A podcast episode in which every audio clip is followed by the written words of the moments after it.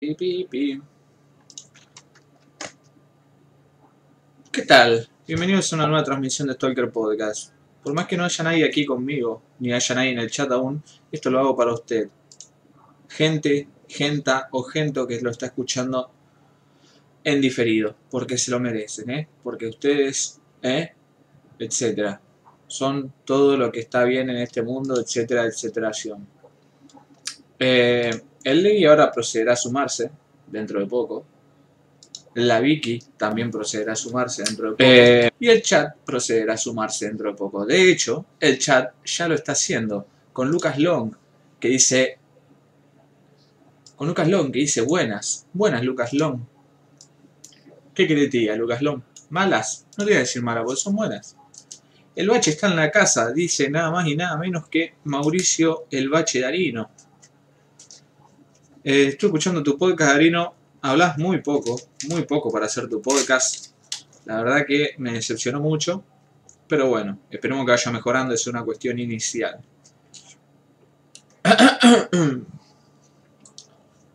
Scooby-Doo, papá, vamos ese viernes. Hola, está.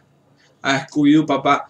Uh, me acuerdo de Scooby-Doo, papá. Hay una pibita en un colectivo con una Barbie. Scooby-Doo, papá, y iba dando contra la ventana. Siempre me causó muchas gracias. Y la madre miraba como diciendo, ¿qué está haciendo? Déjame. Ni le decía nada. Qué tranquilo estás hoy, pastor. Tengo mucho, pero muchísimo sueño. No he dormido nada esta semana. Y particularmente anoche dormí mucho menos. Y toda la semana me estuve levantando más temprano lo que me tenía levantado. Y acostando más tarde de lo que me debería haber acostado. Así que estoy anestesiado y o al borde de la muerte, ¿no? Puede ser muchas cosas lo que me esté pasando, pero por ahora echemos la culpa al sueño.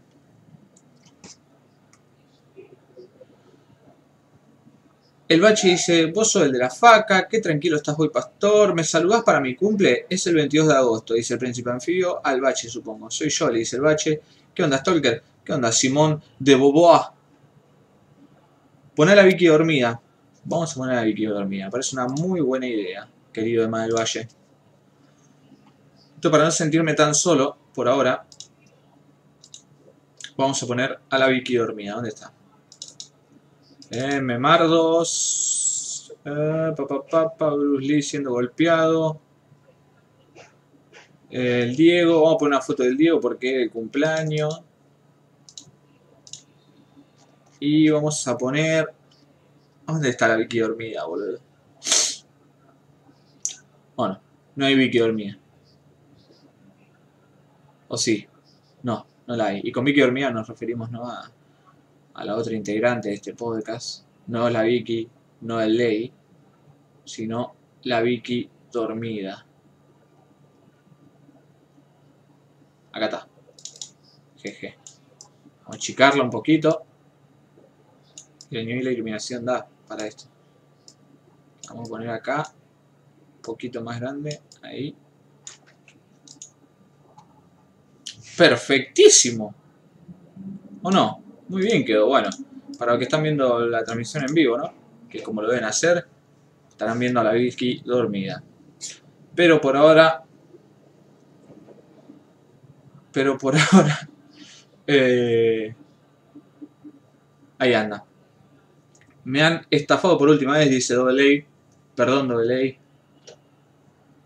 eh, eso te pasa por darle al WoW toda la noche. Ojalá, ojalá fuese por el WoW. Que me quedase viciando por el WoW toda la noche ahí y no pudiese dormir. Pastor está destruido con argumentos. Oh, no, ya, ya no sé qué tipo de troleo me están troleando a mucho nivel. Dice Karen, que hola Karen. Hola Doble hola Emma del Valle, hola Príncipe Anfibio. Eh, hola profesor Cocoon. Eh, ¿Está solo el pastor? Eh, no, ya llegarán los demás, no se preocupen por eso. Pero por ahora sí estoy solo. Lo que voy a hacer solo para ir haciendo tiempo, ¿no?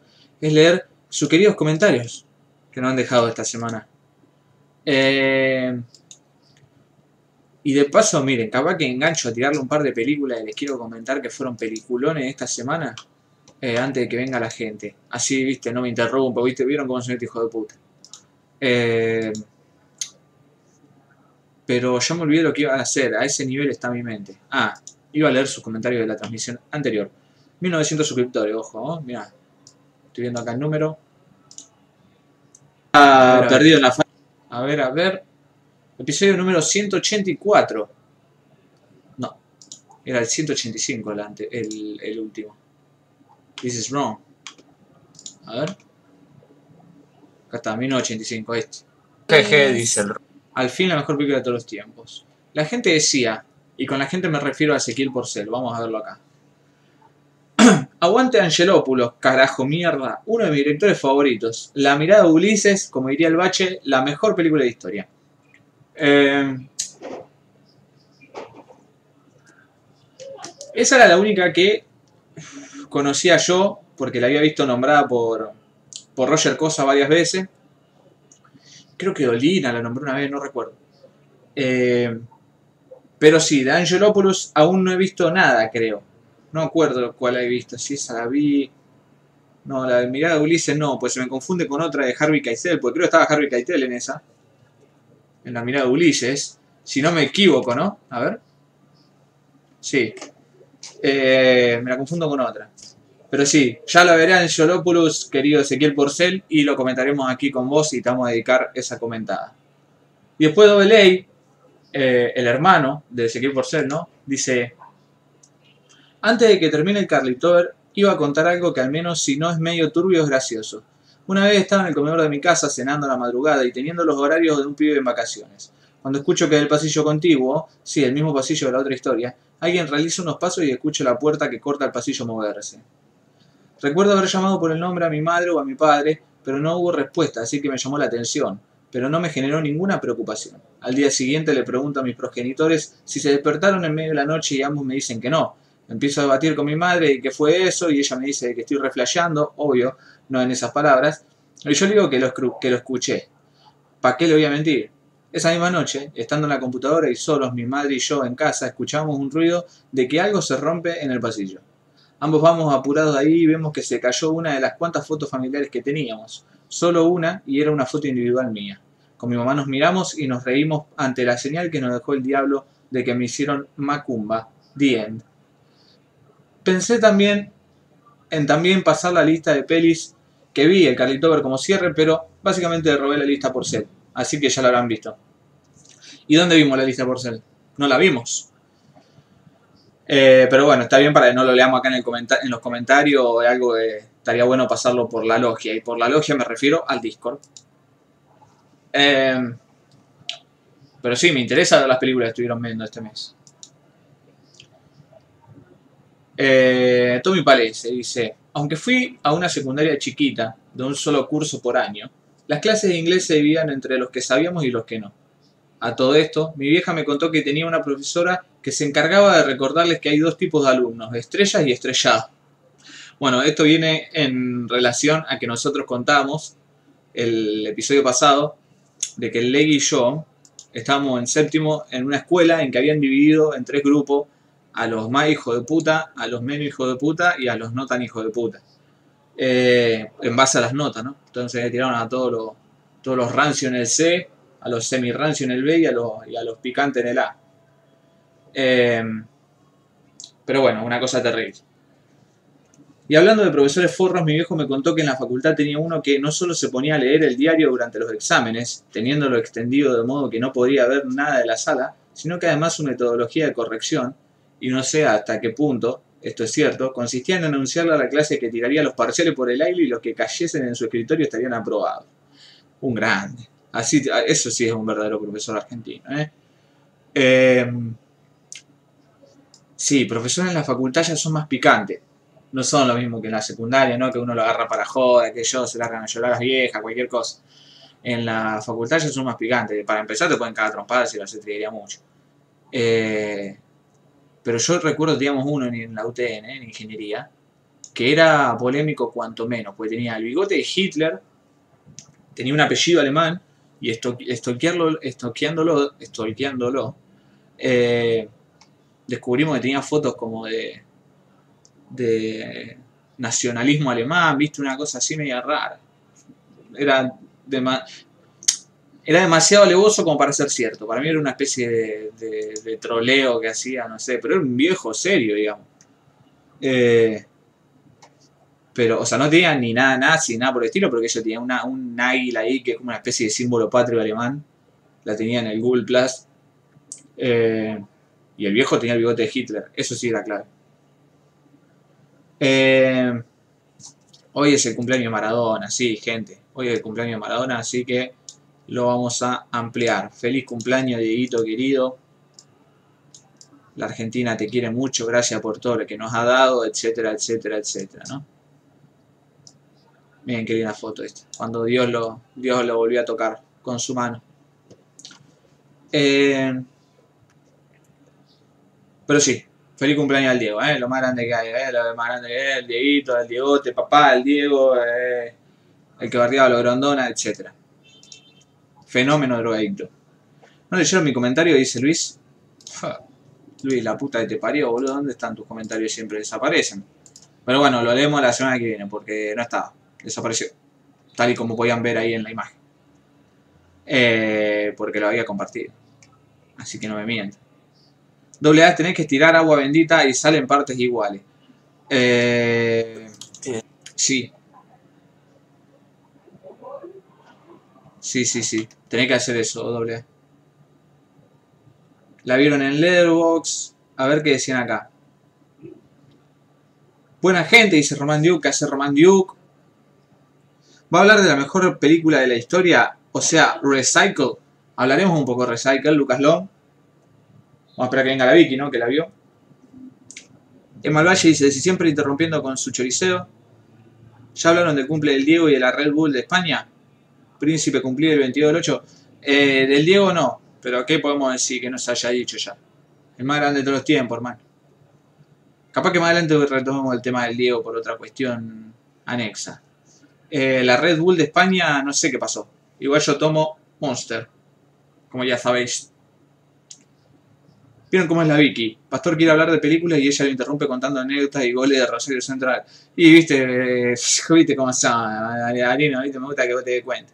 Y el ley hateando los chili pepper, claro.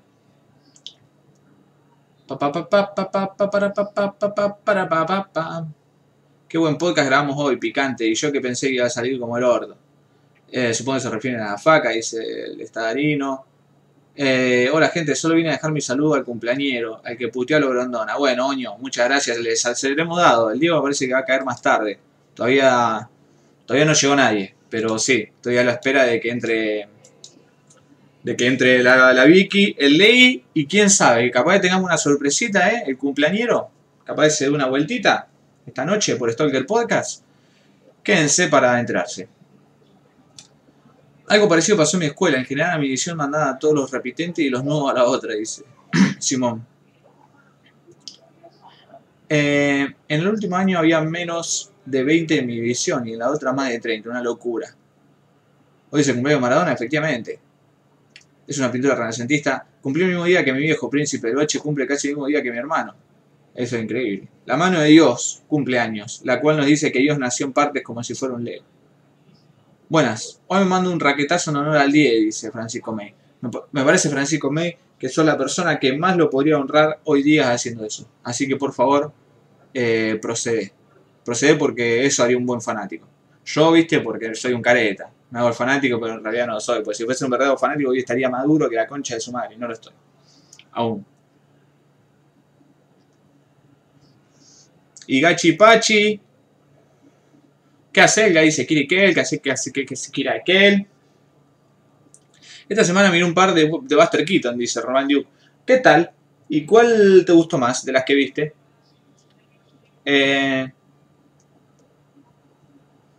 ¿Cuál es Recycle? Pregunta Luis. Recycle es la película que vimos, la china, que pasamos el miércoles. No el miércoles, perdón, el sábado pasado.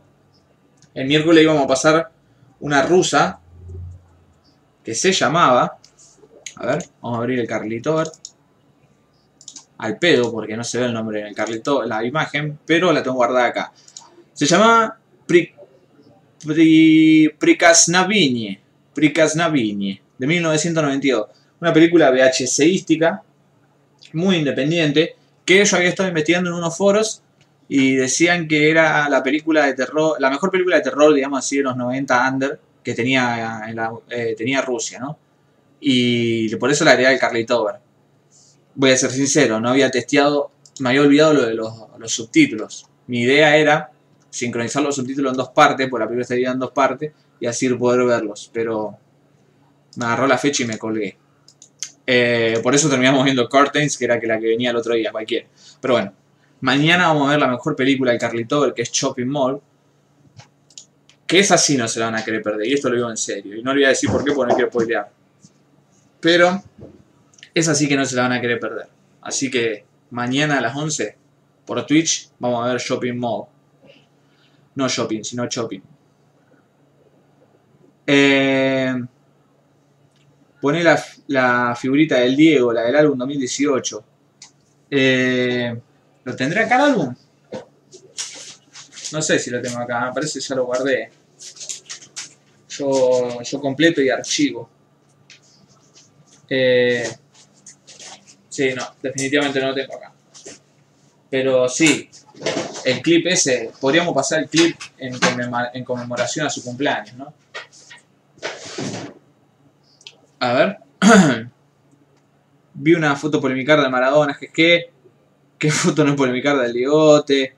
Hola gente, ¿cómo están? Dice Facundo Pérez, ¿qué hace Facundo querido? Gimnasia ganó 3 a 0, es cierto. Grande el Diego, miré General y Sherlock Jr. Me copó más la segunda, efectivamente. Sherlock Jr. es una película que he puesto en el ranking de las mejores 100 películas de la historia según Stalker Podcast. Eh, es mi favorita Buster Keaton por lejos. Solo, pelado y debiendo finales, arre. Eh, si veo la película del sábado, saco el achievement de ver todas las películas de la transmisión. ¿Dónde está mi remera? Eh, no vas a tener remera Kirikel por ahora, pero sí vas a tener eh, un achievement. Te vamos a dar un achievement. O sea, como si fuese el WoW o Steam. Te damos un achievement ahí. Este vio todas las películas de, del Carlito. Todas las transmisiones. Mañana la cereza sobre el pastel como cierre. Qué genial, efectivamente. Yo también tengo el álbum completo del Mundial 18. Mi máximo logro en la vida. El mío también. Anfibio, ¿puede creer? Compartimos algo, compañeros. Eh, pero sí, completar ese álbum fue lo único lo único que completé en mi vida. No sé si me mayor, mayor achievement, pero sí fue lo único que completé. Eh, escuchen, yo no estoy prestando mucho al- atención al Discord. eh, y no estoy viendo si se conecta al ley, ¿no? Porque no tengo el auricular y no puedo escuchar. Así que si ustedes lo escuchan al ley, me dicen ahí está el ley. Eh, pero, ¿qué le iba a decir? Ah, quería ver lo de. Quería ver lo de. Ah, Stalker Podcast, acá está. Quiero ver si tenemos el clip ese de la figurita en vivo. What up? ¡Ahí que se cortó el pelo! ¿Qué Vicky? No, pará, si la Vicky está acá. Si vos sos la Vicky, ¿quién es esta que está acá conmigo? San, san, san. ¡Ay! ¿Te gusta? Ajá. Tengo volumen. Bueno, la Vicky se despertó. Así que vamos. Eh, ¿Estás hablando con Levi? Eh, no aún, pero sí. Así que prepárate el auricular. Se escucha a la Vicky queriendo tirar la puerta abajo, o un reset como en el Mu. Ey, tampoco la abrí tan fuerte. Escuchen, si yo hiciese en noviembre una transmisión miércolística de las películas de Neil Breen, ¿quién se sumaría? ¿Quién se sumaría? A ver, quiero votación si hay transmisión novembriana. Eh, el, el noviembrín, no, noviembre, noviembre, el noviembre yo, uff, yo, yo no, me sumo, sorry, yo con mucha pena, dice Lucas Lon, yo me sumo, listo. Yo, dice Francisco, listo, entonces con, con tres ya me bastaba. Más vale que me sumo, dice Fabián. Total, nos vamos a matar de la risa comentando entre nosotros. Yo, dice Karen, listo, sale. Sale y vale. Noviembre entonces va a ser el mes de Neil Breen en Stalker Podcast por Twitch. Eh, y vamos a hacer lo siguiente. Ustedes el chat. Estos que están aquí en pantalla, ¿se pueden ver a ustedes? ¿Se ven? Estos son ustedes, miren. Hola gente, estos.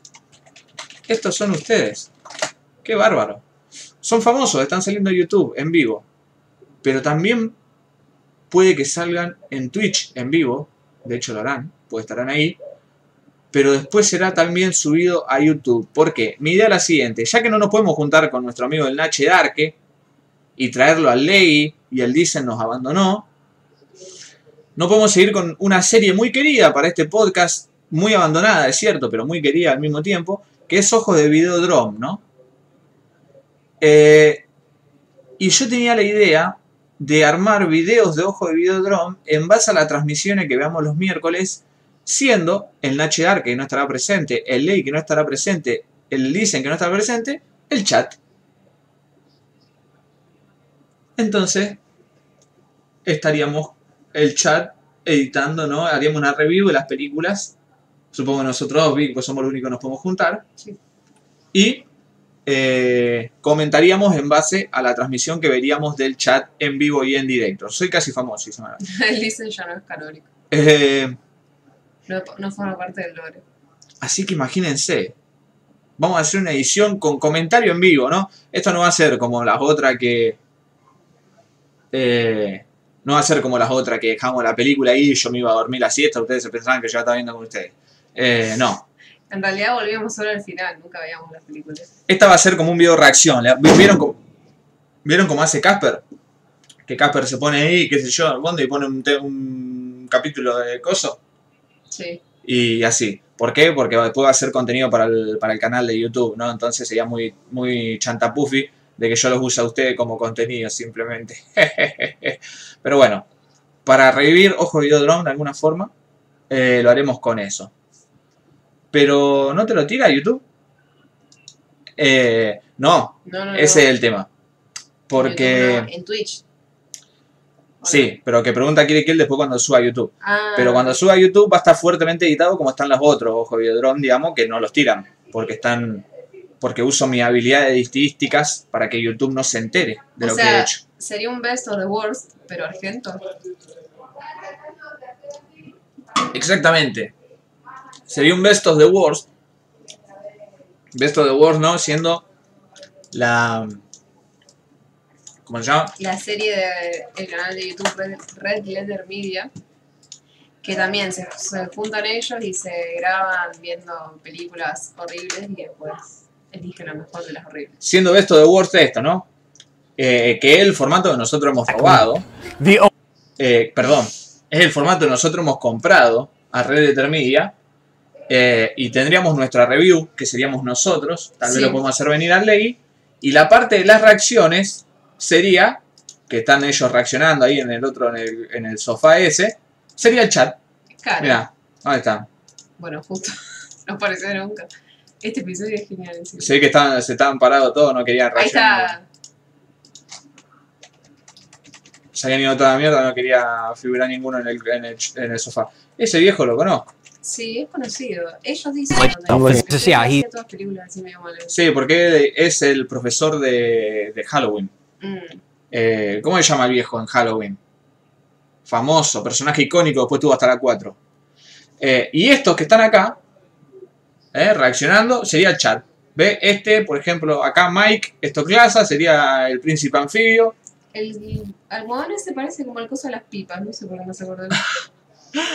Rich Evans sería como eh, Double A. Eh, Jack sería Karen, supongamos. Eh, y los demás. Ah, ¡Ey! Pobrecito. ah, bueno. Y este sería Kira Ikel, Romando, Francisco Goma y Luisito. No, pobrecito por él, lo digo. Ah. Pobrecito, ¿por quién? ¿Por, por Jack? Porque lo comparé con Gale. No, por el. el- ¿Cómo ahí no me sale el nombre? ¿Cómo se llama? Eh, Jay. Jay. Y Jay Bauman es mejor, pues sería como todos, es como Evangelio. La amalgamación. Eh, así que bueno, estarían ustedes en vivo y en directo en Stalker Podcast. Ah, mentira, no puedo creerlo. Hola, hola gente linda. ¿Qué haces, Joaquín Guzmán, tanto tiempo? Hola, a mí mismo. Yo me sumo si hay subtítulo microscópico. Si no hay subtítulo microscópico, no te preocupes, Luisito. ¿Qué pasó? los otros, que la última película tenían subtítulos chiquitos. Nah, lloraron ahí se lo subí un poco. Me gusta estos directos son 20 personas porque sé que me van a leer, dice Salvador Quintana. Pero ¿qué pasa, Salvador Quintana? ¿Te, te produce algo positivo nosotros te leamos? Mandá lo que quieras, te vamos y a te leer. valida, supongo.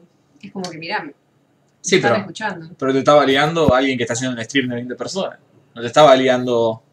Sí, no es la misma validación que, no sé, si el Coscu de los Claro. 30 millones de monos que lo están viendo y dice, ah, mirá, Sarasa. No hay que hay 4.000 trillones de negro mirando el Coscu y te dice, ¿qué hace Salvador Quintana, Buenardo, Man, eh, aguante el Nashi. Duki, Nashi, eh, de Nashi y no sé qué más?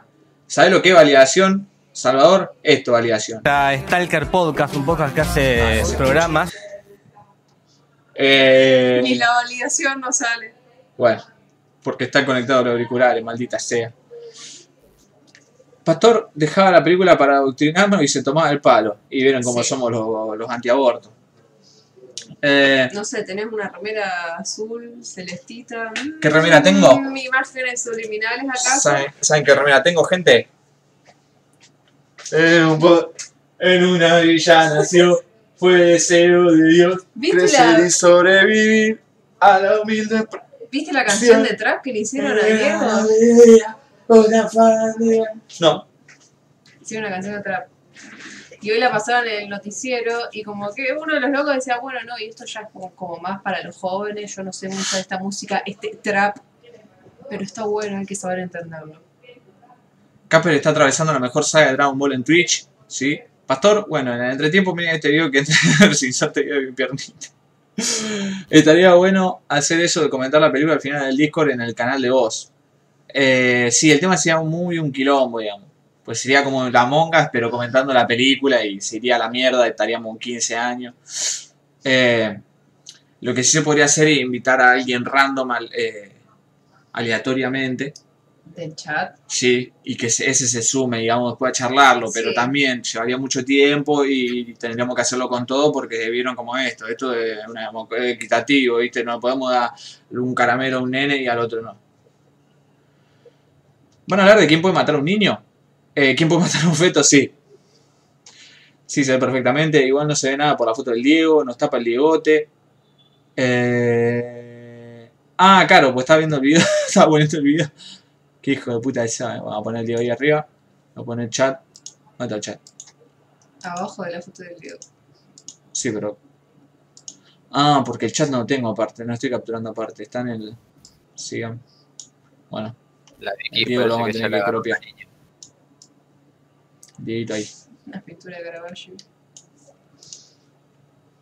Oli, 20 peliculones o 20 choriceos. Jejeje. 20 peliculones. Me vas a infartar, facha, vean la cara que va a poner. Conozco a Pastor que conoce, te lo resumo, así que conozco, te lo resumo. Eh... Ahí está el ley. ¿Está el ley? A ver. ¿Que no me escuchan? Sí, sí, sí, ahora te escucho. No te escuchaba porque no tenía los auriculares puestos. Ja, ja. Eh, ¿Qué hace ley, querido, tanto tiempo? Nada, recién estaba diciendo que la Vicky le agarró cariño a Maradona, que recién le dijo el Diego. Eso, le agarraste a cariño a Maradona porque le dijiste el Diego. Y nunca le decías el Diego. ¿Vos viste lo que te pasé hoy? ¿Sí? Esas fotos infames no tienen sustento La foto alguno. de la que está con las niñas. ¿Cómo sabes que son niñas? ¿Dónde está la información? Porque no, claramente no son adultas. Tiene una cara de 10 años. Y bueno, mirá Emma Stone. Tiene 44.000 años y parece que tiene 17. No. Hace una hora tal ley, jaja. ¿Y cómo no me dijeron? Les dije que me avisaran. Yo Sí conozco... te avisaron. ¿Cuándo me avisaron? Acá recién me avisaron. El ley, está en el ley en el licor, dijo Emma del Valle recién. Lucas León te avisó antes.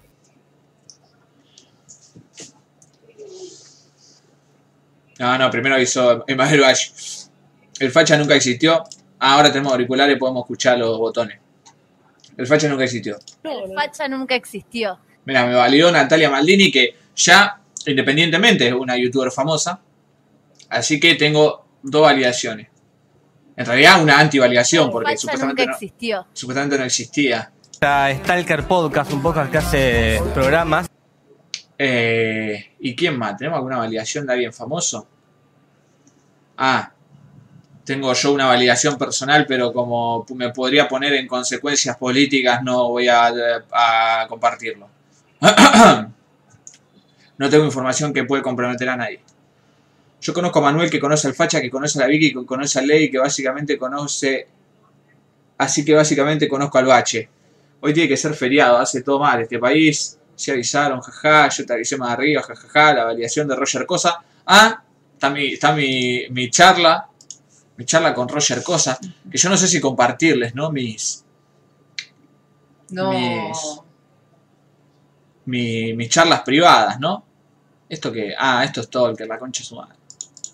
Bueno, le iba a compartir, Yo básicamente conozco al bache desde que tengo 10 años. A Dieguito Torre. Ah. No, no. Eh, conozco al doppelganger de nombre. Eh, sería como un bache con pelo. ¿quién Eh, es Bache con Porque pelo? yo cuando... Hoy me acordé que cuando yo iba a quinto, tenía un compañero que se llamaba Mauricio Bache. Así que prácticamente conocía al Bache antes. Mauricio Bache. No Eh. sé si te acuerdas, capaz que vos lo conociste porque era, era un chabón re turbio.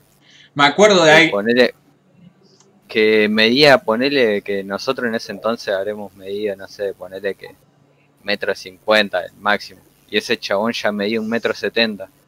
Y era re grosso y encima tenía una cara súper rústica. La ca- Sí, bien. Eh, yo conozco a Pippin Tom. Bueno, por este podcast han pasado mucha gente famosa, pero no puedo nombrar a ninguno porque estoy peleado con todos. Así que solamente puedo nombrar a Casper Uncal, el más grande de todos los tiempos. Todo lo otro, cuando yo me cruce por la... Ah, bueno, y estuvo el Dere también, y Manuel Mar, que son famosos de, de cierta forma. De hecho, el único de los otros famosos que no estuvo acá, el único, fue Darino. Darino nunca estuvo. Pero todos los otros sí estuvieron. El Dere, Manuel Mar, Golden Newer. Ah, ¿estás jugando Newell? Sí, esos gritos, esos gritos de mi vecino indican siempre que hay un Golden Newer. ¿no? Eh, tuviste la mitad del podcast, la faca en tu podcast, efectivamente. El Dere, Manuel, Casper y los demás. Eh, no, perdón. El Dere, Manuel, Casper, Natalia Maldini y los demás. Les otros. Eh, no saben lo que se perdieron cuando Ligote lo sacó campeón. Pastor, ¿puede poner la imagen de la bandera en el cementerio de Nápoles que decía, uy, el del documental de Capadía? Eh, cementerio de Nápoles. Eh, campeón. Maradona. No saben lo que se perdieron. Nada, esa. Esa, esa, lo mejor del. Lo mejor del documental. Acá está. En un sano que se soperso. Nah, increíble esta imagen. Esto es increíble. ¿Qué, hijo de puta. O sea, el humor que tenían los napolitanos, eso para clavar un- una bandera ahí así. A ver dónde está. La voy a agregar. Para vos, anfibio. En un sano que se soperso. O el reflexivo ahí complicadísimo. Eh, Stalker tiene una achievement importante. Por ahí pasaron Jorge, Nati, Capro, Alinea, Parman y en vivo. Yo no conozco a nadie, pero sí me quedo un tiempo capaz. Pego un autógrafo de Jorge o Parman, dice Luis. Qué alto que apunta. Yo estuve en una llamada de Discord en el post película, la del falso zodiaco. Ah, es verdad. Es cierto. Pero no en el podcast Stolkense. Bueno, no está torrenteando nada y no vean. Vamos a cerrar esto por la duda de abra de nuevo. Miren, en homenaje al Diego, por su cumpleaños, vamos a revivir este momento. Esta es la escena así, onda crónica, fin de año. Porque siempre estarán en mí. Este momento hermoso, uno de los mejores momentos de la historia del podcast, uno de mis favoritos, porque me sirvió, ¿no? Para mi vida. Así que vamos a rememorar este, este, hermoso, este hermoso momento. Vos el Vicky no lo puede escuchar, pero bueno, sabe cómo dirá. Si acá está Modric o Klose, se viene El pueblo quiere ver la pija del facha, dice. Chaca. Me, co- me confundí, pensé que lo- la voz del Ley que se escucha en el video era el Ley en el Discord hablándome en este momento. Y me cagué todo, porque no me acordaba que. Estabas. ¡Chaca! y Uh, estábamos en modo la faraona. Hablábamos como él. ¿Por qué? ¡Chacas! A ver.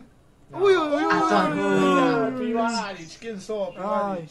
No, no, no. Bueno, se salvaron. Se salvaron porque yo lo operaba. Yo operaba sin miedo.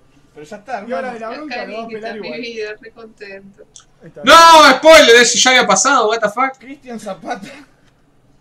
Otro franchute. Otro. La verdad que Pobre. Cristian que yo soy otro. Este, este tiene que ser el paquete. Está Modric. Hablaban como la faraona, uh, cancelatre. Yo también pensé que el Ley lo dijo ahora. Caro, boludo. Chaca. Pará, ¿esto ya pasó? ¿Cuándo pasa? Parte 2, en la parte 1 tiene que ser. Pero no, no puede ser que esté en la parte 1, sí. Eh, y una mina, una señorita, me dice, eh, mira, yo tengo tal, pero me faltan tal, ¿tenés alguna? Sí, le digo, tengo las dos. Dice, no, tenés las dos recopado. Y me dice, bueno, yo esto, sí, sí. Los Qué insoportable que soy, por Dios. El vecino. Ya abre el puto paquete. Ahí. Telemann ya lo tengo. ¿Y este coreano? Este es el que le hizo gol a Alemania, ya está, vamos a poner que este... Y voy para atrás. Cambio las Bueno, se suspende el homenaje, gente, pues no, pues no pudimos encontrar el momento. Claro, dice, vamos ¿Qué están buscando? ¿Te acordás cuando abrimos la, la figurita del Diego? Sí. Tiene que ser uno de estos dos. Sí, pero no lo puedo encontrar. Quería encontrar porque había quedado en Instagram eso, leí. ¡Acá está! Acá está, lo encontré. Y voy para atrás, digo, está. Hermoso. No, ya me falta de los. La copa. La copa. La tengo re- Acá está. Este es el momento. Sí, siempre. El momento Y hablando de eso, más épico de la historia del podcast. como ya están saliendo en circulación, porque Argentina quedó ¿En afuera y a, to- sí, y a todo le chupa un huevo, eh, uno, uno tiene que buscar formas de conseguir las figuritas. Sí. ¿Y ¿Cuál es la mejor forma? Como siempre fue cuando éramos niños. Trading card. El trading card, efectivamente. La tapadita ahí. Ya veo otra dorada. Uy, ¿cómo estamos? Voy a abrir figuritas del podcast siempre. ¿Tenés boludo. la copa? ¿Tenés la copa? Tengo la copa. La copa. La tengo que repetir. No. Fuerte. Pero. Uy, veo una 664 que esta es una leyenda. El Diego tomando La coca. 664, la 664 es una leyenda, podría ser Maradona, que es la que me falta. Si Este esto, de verdad, momento radial. si esto de verdad me muero.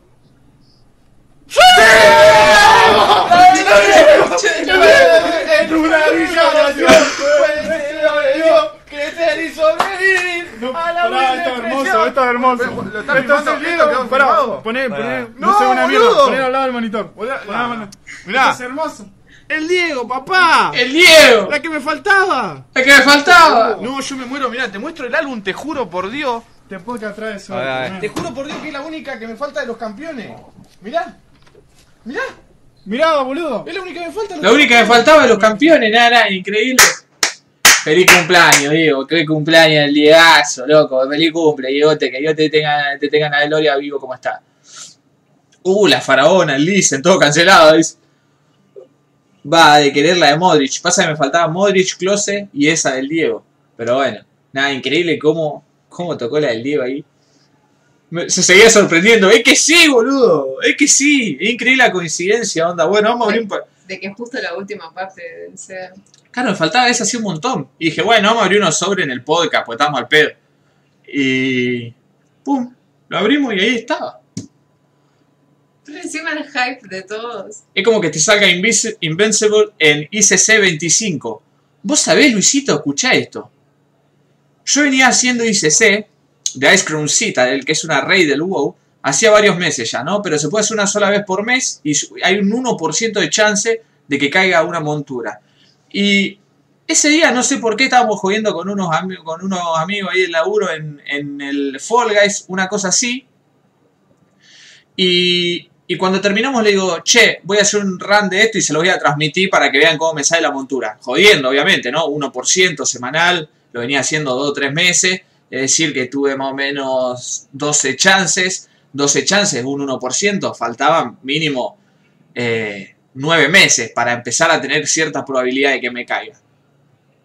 Voy, les, streame- les streameo jodiendo así por primera vez y me cae Invincible. Vos podés creer, Luisito, yo te abriría el huevo y te mostraría, te mostraría este momento que tengo una montura, boludo. Las coincidencias. Me acordado a Ma- a Magnolia, ¿no? Eh, citando a nuestro querido Paul Thomas Anderson. Pero hay coincidencias, o, citando a Visos también, hay coincidencias que asustan mucho. Y esa Invincible y esta del Diego fue una, fueron varias. El podcast reacciona al podcast reaccionando a abrir la figurita del Diego. Amazing. Eh, es como ese es mi segundo momento favorito después de la review de polémica en el bar. Yo no me acuerdo tanto de esa review, boludo. Me acuerdo, me dijeron el otro día, pero no me acordaba. Fue cósmico, agotaste toda la suerte de tu vida en ese momento. Y eso explicaría muchas cosas. Fue la magia del Diegote, eso. ¿Qué es una montura? Dice Mal Valle. Un cosito en el que te montás en el huevo. Un, animalito. Que ahí siempre hay un animalito, a veces puede ser un avioncito, cualquier boludez. Es para andar volando por el huevo ahí en cosas. Un Claro. dragón, ponele. Algunos vuelan, otros se desplazan, otros nadan. Debe ser que tenés altas las posibilidades del descubrimiento en la vida. ¿Qué pasa? La anécdota de Pastor cuando aprendió a chiflar en la Crack Bang Boom. Cada vez que lo cuenta es como que, no sé, pasó algo más. Y nunca me olvidé. ¿eh? Igual, mis anécdotas favoritas son todas tus aventuras para completar el álbum ese de figuritas. Es, yo estaba cayendo en una espiral. Toda esa saga es mi favorita de todas tus anécdotas. Era una, era una película de, de culto, de Sí, culto ¿no? siniestro. Cada, cada, cada semana venía acá y contaba algo más turbio. Es como la película, ¿cómo se llama? La de Andrew Garfield, ¿eh? Que va investigando la desaparición Sí, de la An- mina esa. Under the Silver Lake. Era así, la del auto, el chabón que saca la mano y te da la figurita, esa es genial. Que me voy acercando al auto y se abre, se abre la ventana hasta la mitad y sale una mano con la figurita. Con un papel y la figurita adentro, nada, cualquiera. O sea, tranza, tranza. Pastor cuenta las anécdotas siempre como si fuera la primera vez. Sí, siempre es gracioso. El tema es que yo me sorprendo por eso. Eh, bueno, como les decía, la semana pasada nos colgamos hablando de Pitito una hora, literalmente, una hora hablando de Pitito, que, escuchá, Pitito Legui nunca fue importante en nuestra vida, digamos, siempre fue como un personaje casi terciario, ¿no? Pues no era ni nuestro, nuestro grupo, ni tampoco era eh, para nada uno de, qué sé yo, de los populares, o sea, estaba como, estuvo siempre muy en tercer plano Pitito. Y estuvimos una hora hablando, ¿cuánto? 15 años después. Sí. 15 años después hablando de Pitito, una hora, un viernes a la noche, a un podcast, a una audiencia que tenemos de un De podcast que, que hacemos. Perdón. Claro, porque ninguno de los dos íbamos tan tan frecuentemente al ciber que iba él. Sí lo conocíamos, sí lo cruzábamos en el ciber, pero no íbamos siempre. O sea, yo sí iba, Después, iba mucho a Neptuno, En la- pero cuando yo empecé ahí él había dejado de ir ya. No iba mal, Ciber. No sé qué mierda estaba haciendo.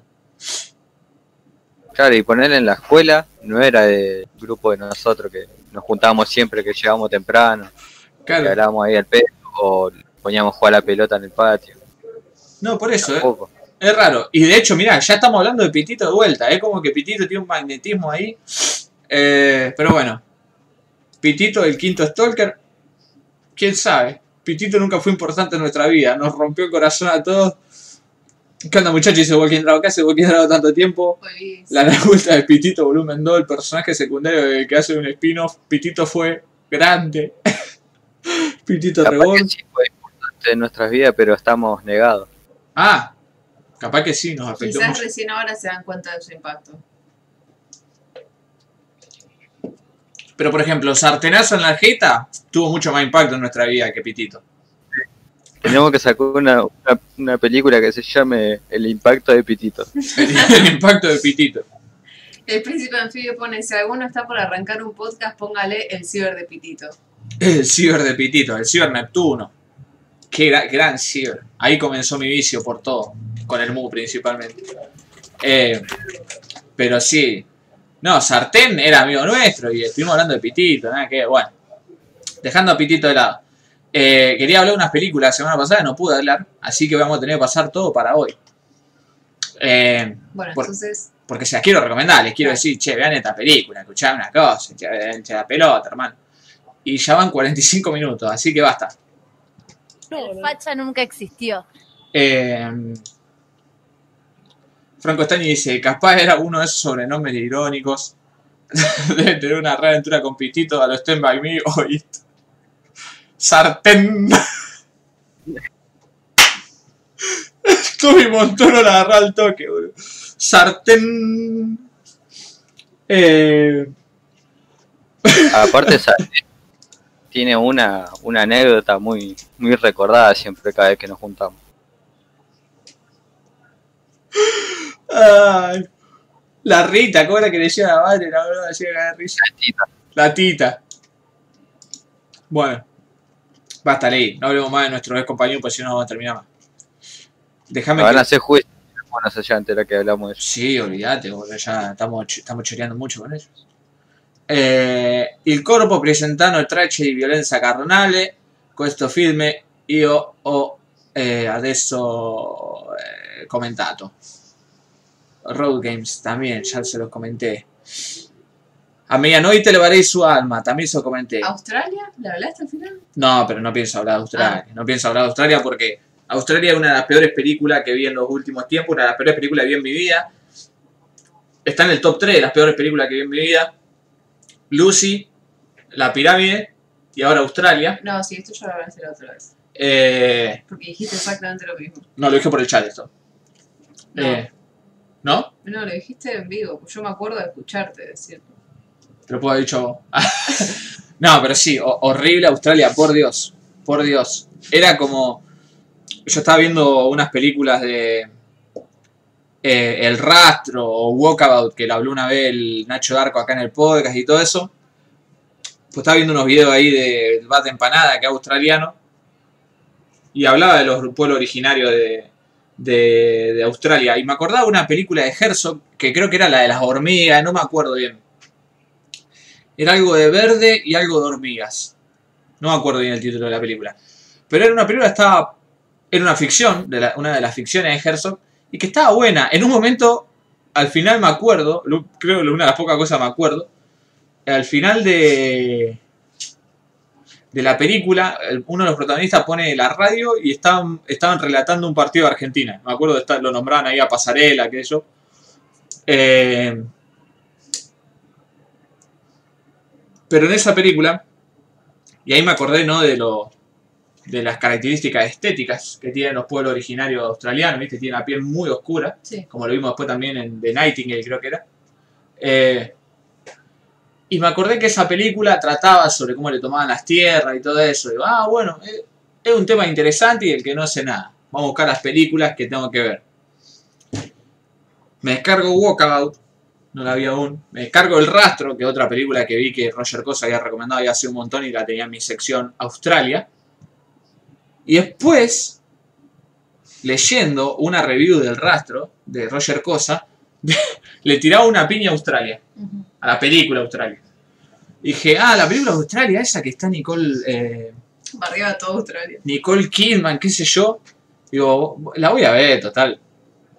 Eh, ¿Qué tan mala puede ser? una película conocida, digamos, eh, un, un, un movie buff como yo la tiene que conocer, así que decía, bueno, no la tengo que ver.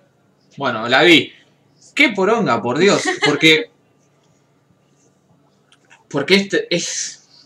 Es terrible, es terrible. Porque el tema, por ejemplo, de los, los pueblos originarios está puesto en la película y está completamente faltado el respeto. Es hermoso cómo le faltan el respeto de todo aspecto posible y se la usa a Nicole Kidman como protagonista, que ni, Ah. ni hablemos del guion ¿no? y del personaje Nicole Kidman, que es una de las, de las cosas más irrisorias que yo vi en la historia del cine, las- cómo se desarrolla el personaje de Nicole Kidman las cosas terminan siendo ¿Pero que qué tiene el complejo de Salvador, Salvador Blanco?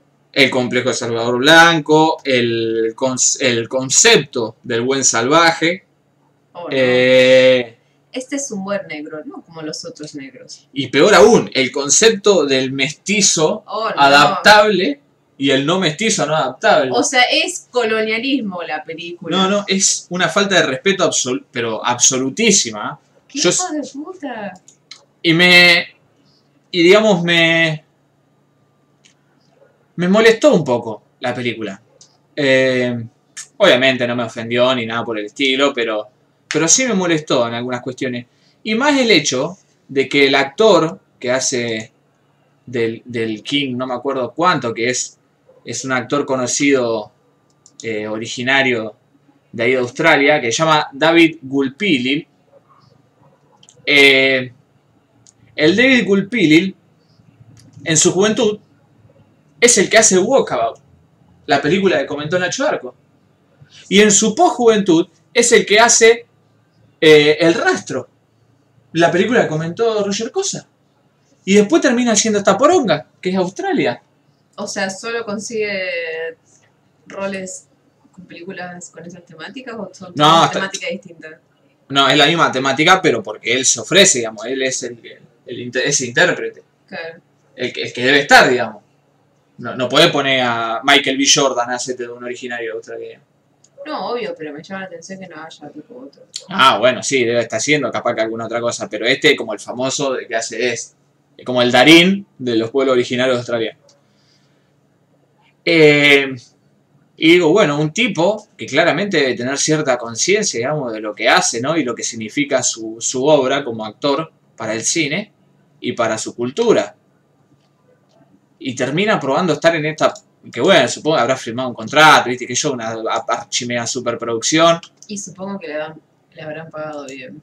No, eh, sí, pero eso es lo de menos, digamos. O sea, lo que, lo que yo digo es que lo deben haber enganchado después cuando vio el, pro- o sea, si vio el producto final no puede hacer nada, que va a decir, no, sacame esta película, no quiero estar. Y pero ¿y el guion?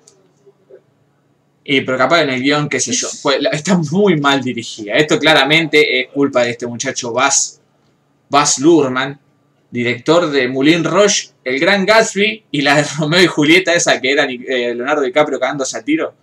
Eh, que bueno, yo también. A mí Moulin Rouge me gustó. Eh,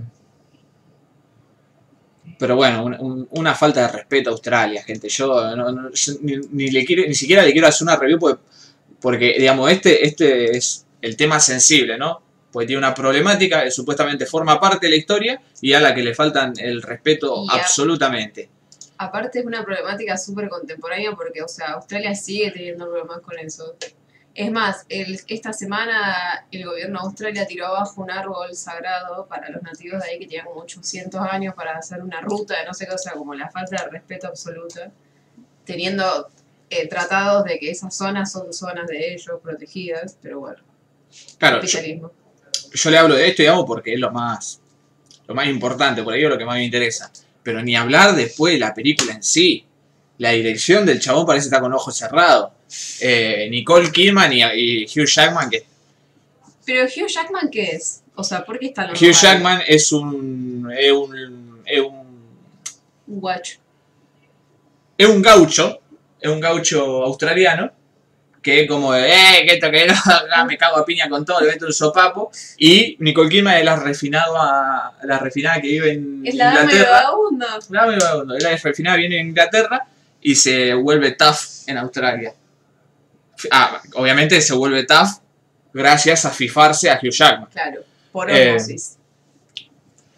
Pero qué falta de respeto. Eh, Encima Hugh Jackman es australiano. Nicole Kidman también. Nicole Kidman es australiana, pensé que era Claro. yankee. No, creo que ahora me incita a entrar la duda. Nicole Kidman. Australiana como Kylie Sí. Minogue. Sí, sí, sí. Eh, no, acá dice que nació en Hawái. Pero bueno, se ve que nació en Hawái y al toque se fue a Australia, porque todo el mundo siempre dijo que fue a Australia y ahí es australiana. Así que Y si viviste toda tu vida en un lugar, no importa dónde naciste. Eh, y claro, no, si no, Cortázar no sería argentino. Eh, Bueno, pero si invertí los polos, Hawái queda al lado de Australia. es, es muy cierto, Totei. Eh. que de cierta forma también podemos, así podemos llegar a cualquier parte del mundo, ¿no? Sería una muy buena forma de viajar en el espacio y tiempo. Eh, pero sí, Una poronga difícil de ver, difícil de ver. O sea, a medida que pasaba el tiempo se iba haciendo más insoportable. Quiso hablar un montón y al final no quería hacer una review de la película. Y por culpa tuya, Victoria Villa, que toque el otro. Bueno, y Yo después... hace Sí, también vi una terrible poronga, pero eh, viste cuando a veces una poronga sí. bien venosa, bien potente. Sí, sí, la Eh, poronga esa de cuando... La, la, la que está sobrecargada, digamos, la que pasó mucho tiempo sin acción y está ahí, pum, pumpeando al borde de la explosión. Venas Claro. cuanto menos. Sí, sí. Eh, Rec 2. Qué terrible poronga que esa película. Ah, ¿Cómo? 2. Cómo cambia todo, boludo, es increíble. Y los personajes más insoportables que vi yo en toda mi puta vida. Creo que no la vi. Partiendo, partiendo por el por el milico ese que, que es un argentino. Que empieza, empieza a hablar de Kempi, qué sé yo, empieza a tirar cosas de futbolero, cabeza, termo. Eh, y el chabón es insoportable, una porque es argentino y habla con modismos españoles, que queda súper raro. Y que a mitad de película se ve que el director le dijo, che, no, pará, habla como español porque parece que la primera parte no quedó buena. Y queda aún peor porque se renota que es un argentino tratando de hablar como español, pero se le sigue notando a legua que es argentino. Y es insoportable, aparte es fanático de esperando la carroza, el tipo ahí habl- hablando siempre a los gritos. ¿O no? Eh, y después un, un guachín libertario, que también otro insoportable. Eh, lo único bueno de esa película es que los personajes más insoportables son los primeros en morir. Ah, bueno. Bien. Entonces la película sabe que son insoportables. Sí, pero eh, es algo para eh, conformar al, al espectador, creo yo, más que por otra cosa. Porque también es muy pelotudo la, la forma en la que mueren. Después, cómo cambian todo el concepto de la película de, de la 1, porque la 1 es una película de infectados. Y en esta es edificio. Claro, la 2 es una película de de poseídos, de un poco de alien, porque el, el final ese que tiene es re de del pasajero impostor, Ajá. es cualquier cosa, pero cualquier cosa. Se vuelve un toque Silent Hill en una parte, no sabe ni, ni para dónde arrancar la película. Vamos a tirar Es cosas a la pared y veamos qué pega. Claro, no, es terrible mierda. Pero de las mierdas bien, bien espesas. Sí, sí, la mierda, digamos, cuando comiste mucho. Ah, sí, no. Con Eh, tiene choclito. Acá veo, Ley, que dice que la faca fanean a, a Rey, qué sé yo. Acá también nos gusta Rec, la 1. Eh, No, en la faca yo lo escuché hoy que dijeron. eh, hablaban de que cualquier película que tenga siete secuelas ya era, ya era una caca. Pero eh, Rec no llega ni a la segunda, ya en la segunda es malísima. O sea que no me dio ni ganas de nivel a 3, la 4, ni no sé cuántas hay, pero claro, que la 2 sea tremenda verga y que cambie todo el concepto de la primera, no me da ganas ni acercarme a la... claro. No, acá sí también mangamos Rec. El- En la 2 se ve que, ah, que no. Yo no la he visto, pero me imagino que es una cagada. Eh, guarda Lake en la faca. Aman Rec, pero bardean a The Blair Witch Project. ¿Quién bardea The Blair Witch Project? Eh, ¿No estaban diciendo hoy que la faca lo guardiaron? y mira, ese podcast ya no me extraña nada. Bardearon. eh, Yo en la faca escuché que bardeaban a Jacob Layer, que fue el sinvergüenza culo roto de, de. No, sí, Eresen que dice cada pelotudez, pero. pero ya lo sabía porque lo había anticipado la semana pasada, antes de que salga su podcast. Sí, sí, sí. ¿Qué cosa tiene un mal final de Blair Witch Project? ¿Y cómo, pu- o- cómo puede cerrar esa historia si no? Ah, pero eh, si eres Enki no me interesa. Vos sabés que alguien que escucha Los Redondos, yo no puedo, yo no acepto ningún tipo de, de crítica ni opinión. Uy, hoy. Eh, yo para mí está cual- la rivalidad con Denesenki desde el documental ese. cualquier persona, no, la semana pasada dijo que Jacob Leder era una chota. Dijo que Jacob Leder era una chota. La comparó con Lost, la peor mierda de la historia audiovisual. Encima elige cosas que te gustan a vos, por eso propósito. No hay cosas que me gustan a mí. Es cosas que te gustan a todos. No, no, no, gustar era una palabra que no importa. Son cosas que son objetivas y matemáticamente, casi axiomáticamente demostradas que son perfectas. Y el pibe este viene a decir boludeces, ¿me entendés? Eh, Y el arte es subjetivo. escuchame una cosa, Ereseki, te lo explico a vos porque te digo usar como ejemplo, ¿no? Eh, yo si pudiese reformar la constitución, cualquier persona escucha redondo no vota. Punto. No vota. En ningún tipo de forma ni, ni, ni acción No, no que escuche los redondos, que diga que las letras están buenas, porque que lo escuche, me. No, que lo escuche, porque alguien que puede soportar los redondos es que tiene algo en la cabeza que, no, que está mal, que no le está funcionando ahí, que le está diciendo, que no tiene esa barrera. Si vos me querés meter un cuchillazo, me voy a defender porque está en mi cerebro, ¿no? Que me quede- No, lo, lo que escuchan los redondos como que se dejan acuchillar, ¿me entendés? Y está mal eso. Alguien así no puede votar nunca. De la misma forma que no aceptaría un voto de, un, de alguien que escucha los redondos, no acepto ningún tipo de opinión y menos una opinión de la altura de hablar de Jacob Leyer, ¿no? Así que, que ya saben. Aparte dijo, en su podcast dijo, Fabio Posca dijo Pitito que y me contó. Ah, sinvergüenza. Pastor Vicky Ley, vean la chancha antes de escuchar el próximo podcast. Eso cuente cómo juega con eso. Es como que deja la mano en el fuego. Eh, que bardean a Tiburón, no a Blair Witch. Ah, después también bardean a Tiburón. ¿Quién fue el hijo de puta bardea a Tiburón hoy? Eh, ay, ay, eh, Porcel. Mm, O sea, no lo bardeó, dijo que la primera parte era aburrida y la otra no, o algo así. puede ¿No? ser. El tema es que veo que llegué a la- para la hora en la que se le derrite el cerebro a Pastor. No, Tommy, recién me despierto. Por eso recién ahora estoy diciendo cosas coherentes. Como por ejemplo, si le gustan los redondos, son unos retrasados mentales. No, Es lo- basta. Es lo único coherente que voy a decir en la noche. No, escuchen lo que quieran, chicos. No pasa nada. Escuchen lo que quieran, pero sepan que si escuchan los redondos tienen un problema en la cabeza.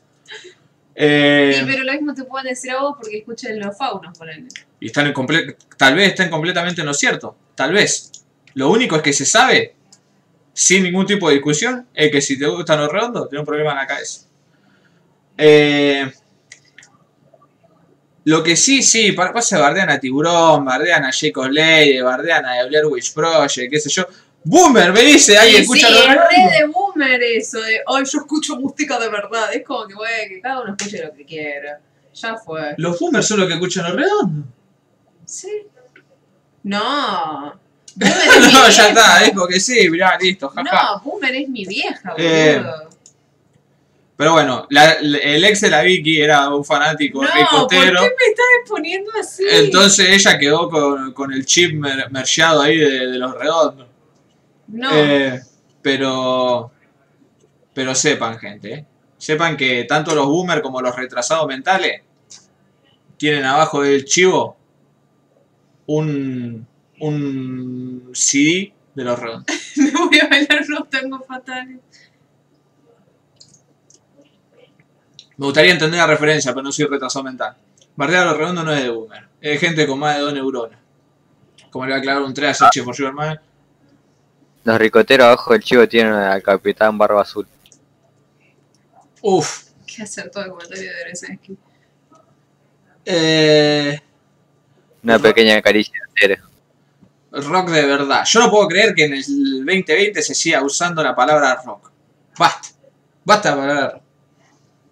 No quiero escuchar más la palabra rock. Claro, No lo- existe, Pero no ahora existe ya no más. es rock, es música. Va, siempre fue música de verdad, porque siempre hubo algo que era uno de verdad y lo otro.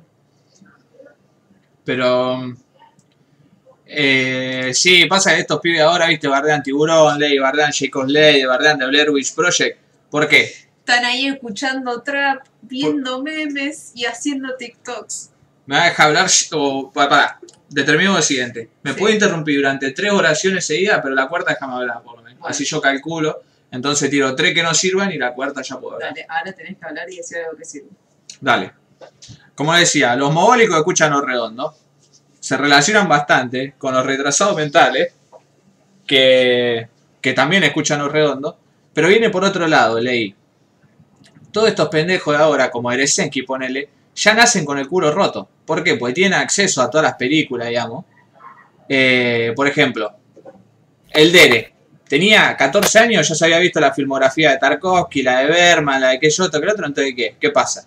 Ya sabe que, uy, el cine, que esto, que lo otro, ¿me entendés? Se vuelve ya un, un culo roto del primer momento. Es como vio lo mejor del cine, ya no hay nada que se le pueda enseñar, ¿no? Entonces después te ve Spielberg, que él sabe que es algo mainstream, eh, que le gusta a toda la gente y no está a la altura, ¿me entendés? Entonces te la bardean. Lo mismo con el Blair Witch Project, esto, que lo otro. Ah, pero ¿qué pasa? Si no habla de, de la existencia del ser humano como esto que el otro, ¿me entendés? Ya nacen, arrancaron por arriba, lo mismo pasa con doble A, ¿me entendés? Doble A, un culo roto ahí que, no, sí, a mí, eh, dame un poco de, no sé, de los hermanos Dardenne y de, y de Godard, pero Indiana Jones es una pija, ¿me entendés? Ya nacen arriba.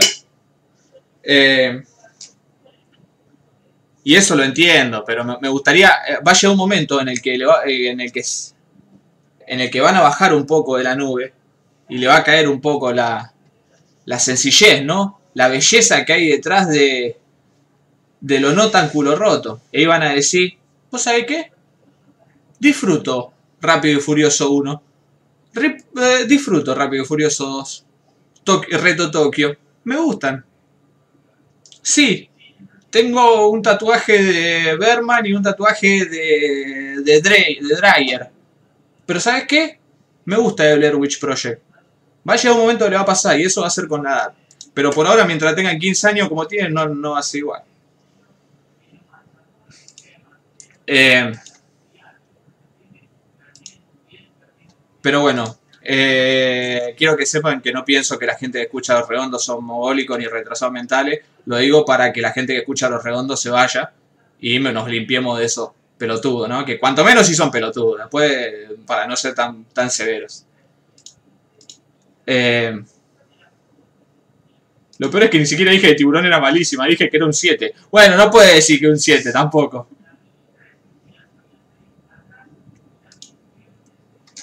¿Estás bien?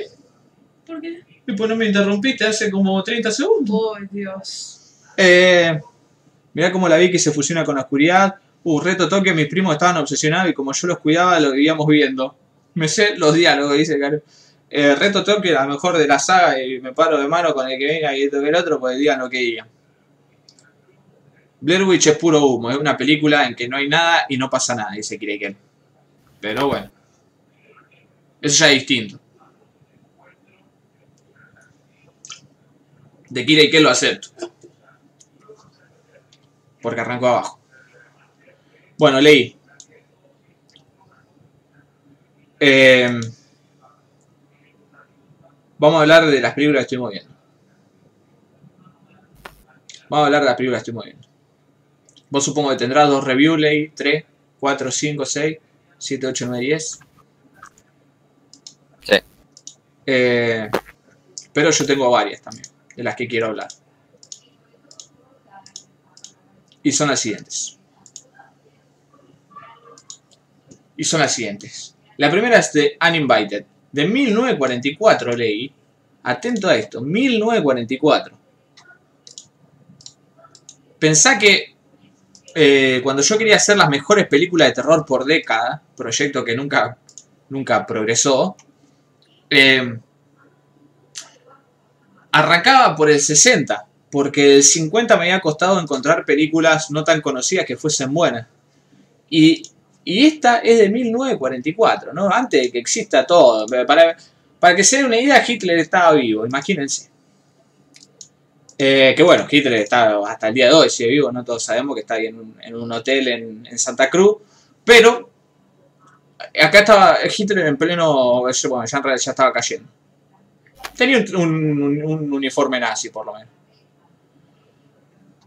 Eh, Esta película cuenta la historia de una pareja de hermanos que un hermano y una hermana que van a alquilar una, una finca eh, para vivir, ¿no?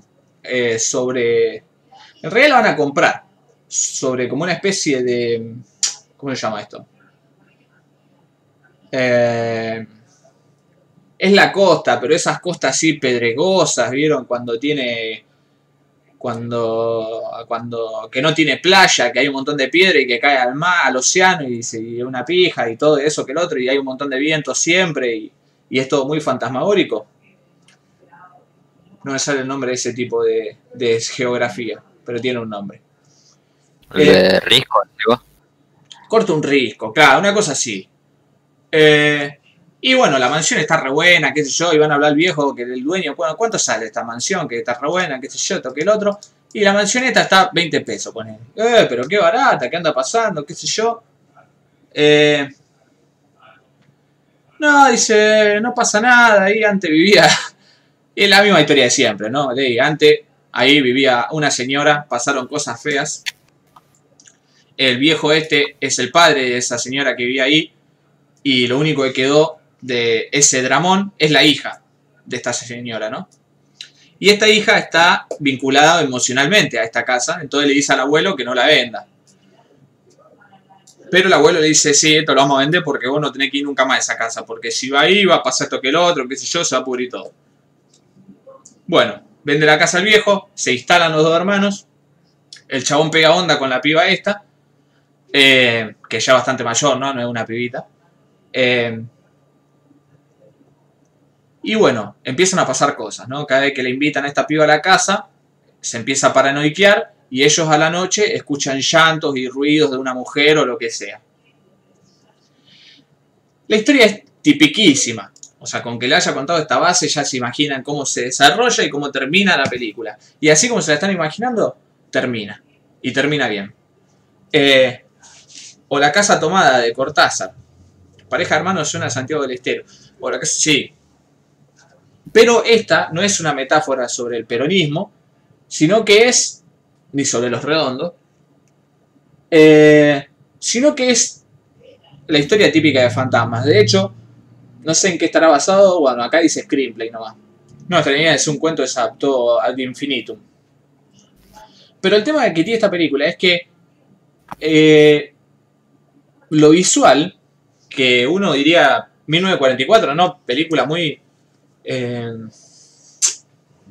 o sea, como se imagina que tendría ser una película de molde, que salió de molde y es la típica película de 40, 50 hasta casi 60, digamos. Después cuando se revolucionó todo, digamos, en blanco y negro, que eran todas más o menos iguales. Siendo, no siendo de, de un, de un director eh, particular, ¿no? Un director famoso, cine de autor, lo que sea. Eh, y lo es esta película, sigue esas convenciones, sigue esos parámetros de siempre, sigue la estructura que ya hemos visto mil veces, pero lo hace muy, pero muy, muy bien. De hecho, como en muy pocas películas lo he visto. Entonces, por ejemplo, los juegos con luces, que se utilizaban mucho en esta, en, eh, en esta época, porque era como una de las pocas formas que había de jugar con lo, con lo visual, ¿no? O sea, no, no había colores, entonces el, la, la cadena, la, ¿cómo se madre? El espectro de grises era con lo que había que jugar, ¿no? Y la iluminación era tal vez mucho más importante que ahora. Y está hecho de forma excelente, pero muy excelente, tanto del aspecto técnico como, como aspecto artístico, o sea, las ideas que las ideas que se le ocurren al director o los que sea que hayan laburado atrás de todo eso son perfectas y cómo la ejecutan pareciese que lo, que lo hicieron a la perfección y que lo quisieron hacer así desde un principio. Eh, y las escenas de terror, digamos, de terror, entre muy, muchas comillas, porque ya se imaginarán 1944, eh, que después se desarrollaron eh, hasta el día de hoy en las mismas historias de siempre, pero, pero haciéndole, si se quiere, más tenebroso, adaptándolo. Eh, está muy bien hecha en esta película y muy serias también. Pues uno cuando ve películas viejas que estén haciendo, por ejemplo, como estamos viendo, hay una sesión de espiritismo. eh, se caga de risa, ¿no? Ve y sale un vaso volando y esto que otro. Bueno, acá no. Acá se la ingenian, casi como sabiendo lo que iba a ser una audiencia de película de terror en el futuro, para que parezca serio lo que están haciendo. Eh, y eso está muy bien, porque incluso en peliculones que nosotros vemos de terror viejos, eh, no pasa esto. No se lo hace tan, tan a la perfección. Y me gustó mucho. Me gustó mucho esta película. Eh, pero sí, peliculón. Y tiene algunas cosas bastante creepy de verdad, ¿eh? Eh, y después lo mismo de siempre, ¿no? Hay un dramón ahí con secretos ocultos y que se va ahí toda la mierda. Pero bueno, blanco y negro, mataste a la mitad de la logia. Sí, sé que no le gusta. ¿Es la película del jinete celoso? Dice el bache. No, el mandato de otro mundo, el bache. ¿El jinete celoso? ¿Qué mierda es? Eh... Realty Bites.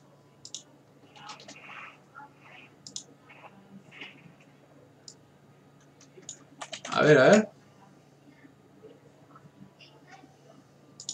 Un, un capítulo de Simpson, hijo de puta. Espíritu chocarrero. Hay espíritu chocarrero, ese es el tema. Eh, sí, ese cuento tiene un tinte medio incestuoso. De hecho, sí.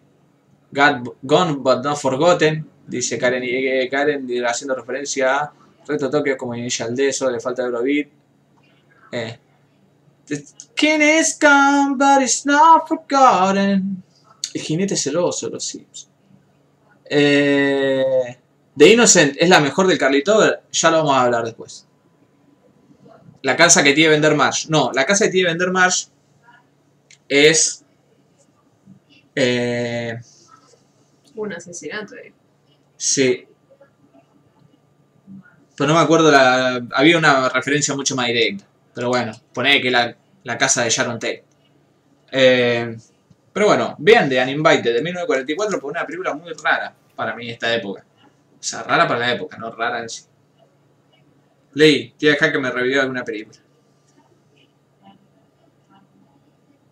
Eh, yo el otro día vi una película que se llama eh, La Madre Joan de los Ángeles. o sea, de Mother Joan of the Angel. De 161. Sí. Ajá. Eh,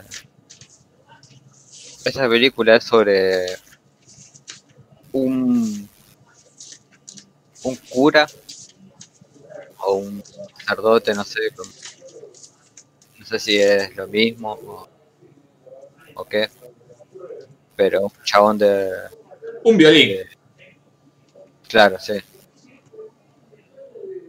pero de un de un pueblo, ¿entendés?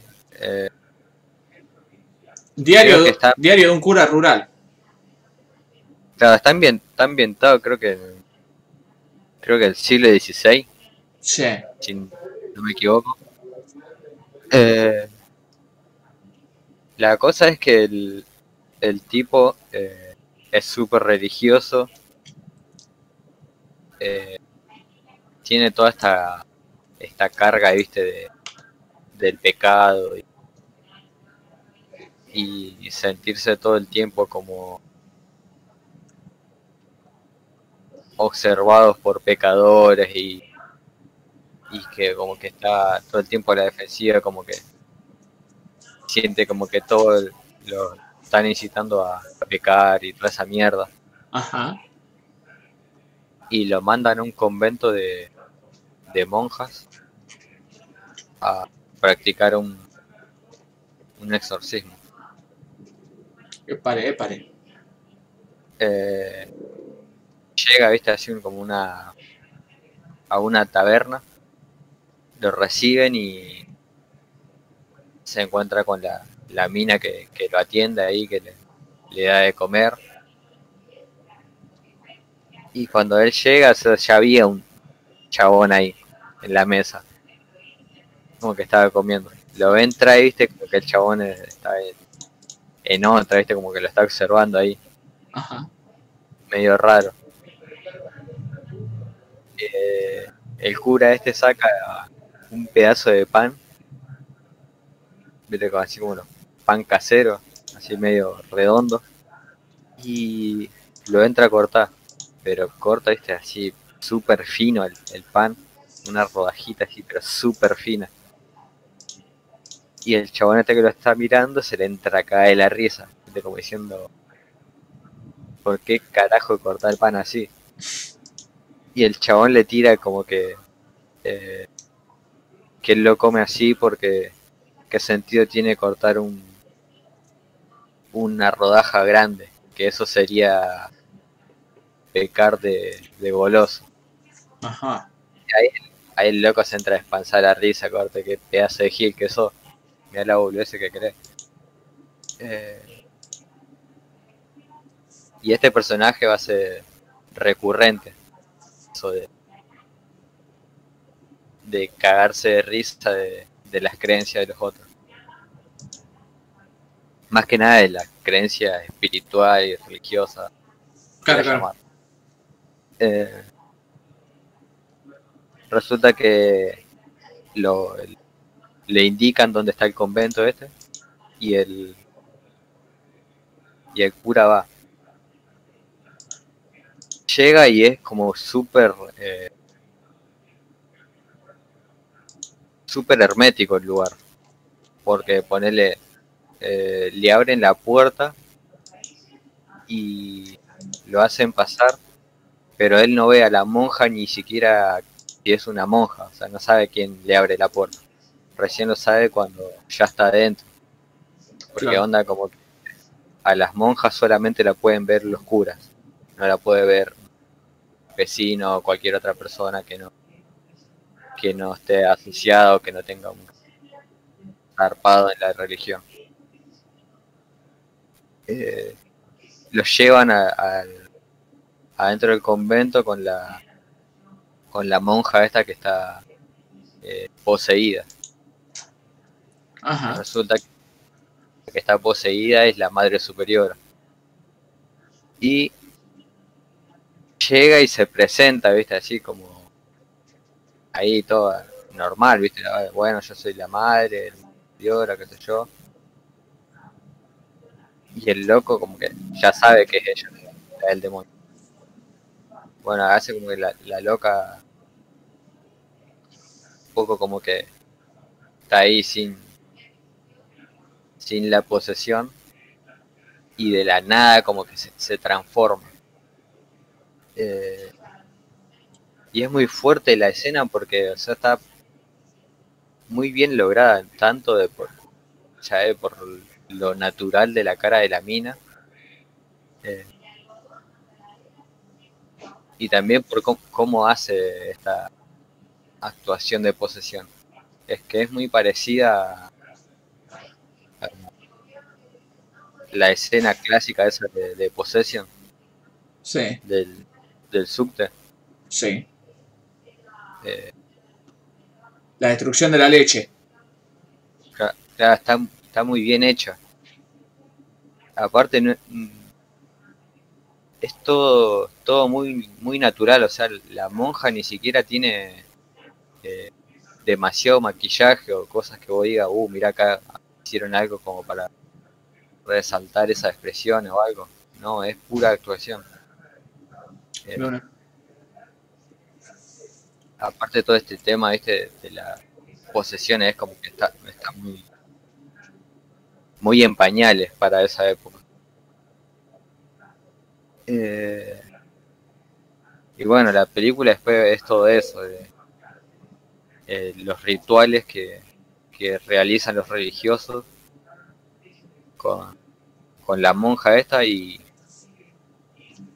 y con toda la- o sea, no solamente con la, con la madre superiora, sino con todas las otras monjas, porque al estar poseída la, la madre superiora, es como que todas las otras entran en un en un estado de de histeria colectiva ajá. y y ponerle ahí una que es la que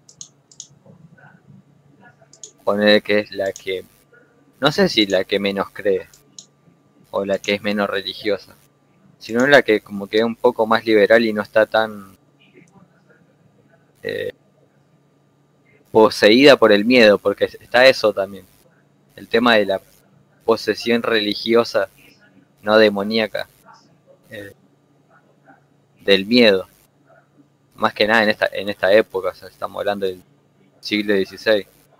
Escucha, Ley, ¿cómo se llama la película? Eh, Mother Joan of the Angels.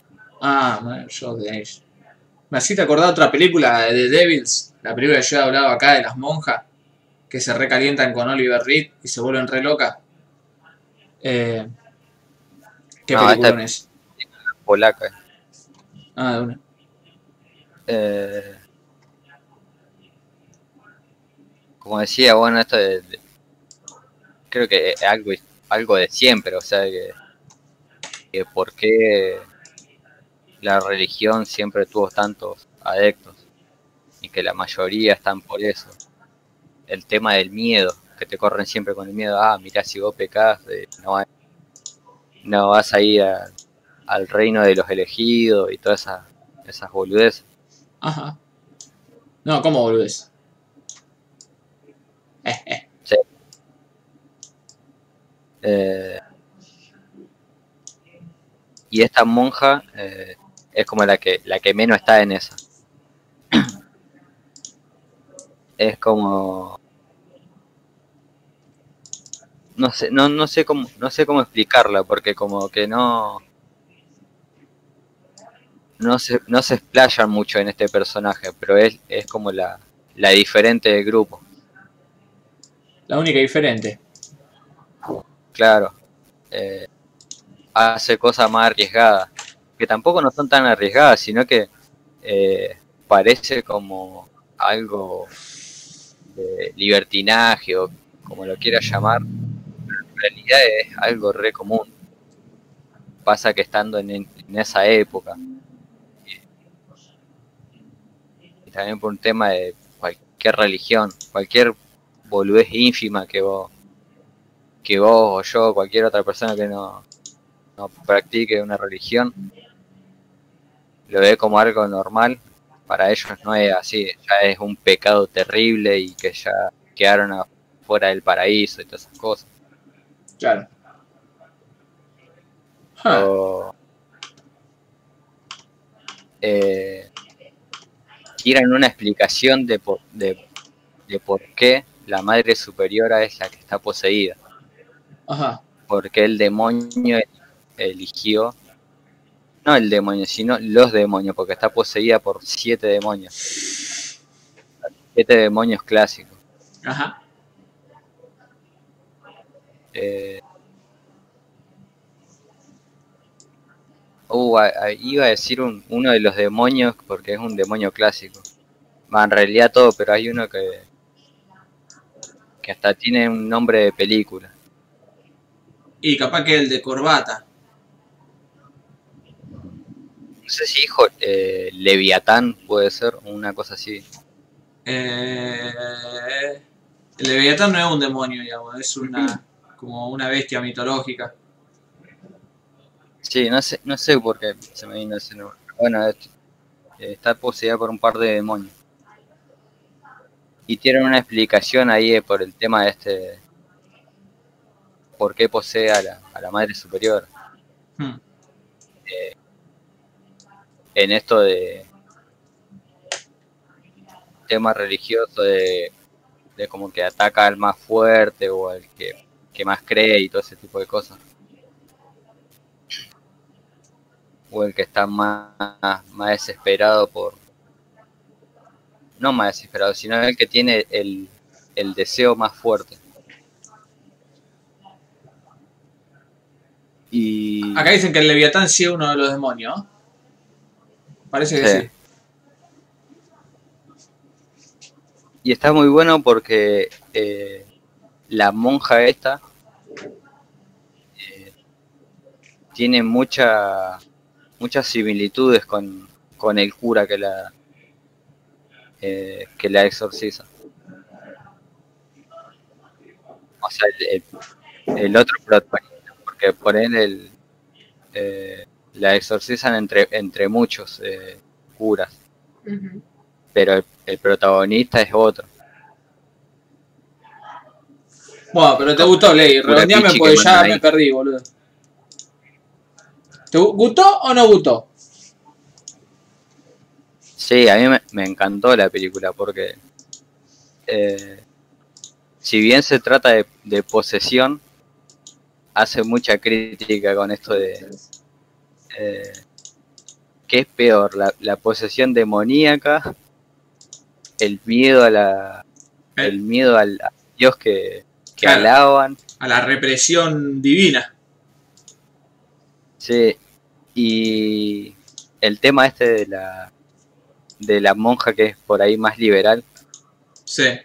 hace un hace una fuerte crítica tanto a la religión como al machismo con una canción que canta que es, es genial o sea redondea todo el concepto de, de opresión religiosa y, y patriarcal que está muy bueno Sí, creo que tengo la canción acá.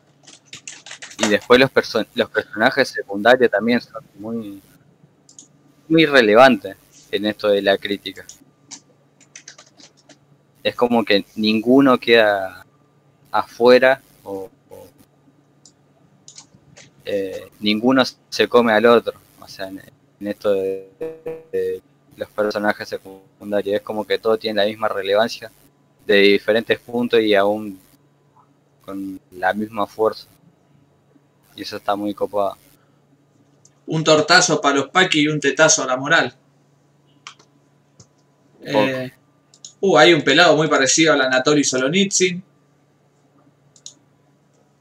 Eh, Sí, y el, y el se parece a Rasputin. oh, oh, oh. Ah, aparte también me olvidé, me olvidé decirle, hay una conversación ahí entre religiones que se mete en un mambo psicológico muy zarpado. Ajá. Que eso también está bueno para remarcar, no es solamente tema espiritual, sino que también entra la psicología ahí duro.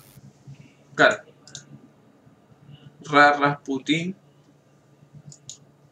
Qué lindo blanco y negro, dice Kriker. Ujú. Sí.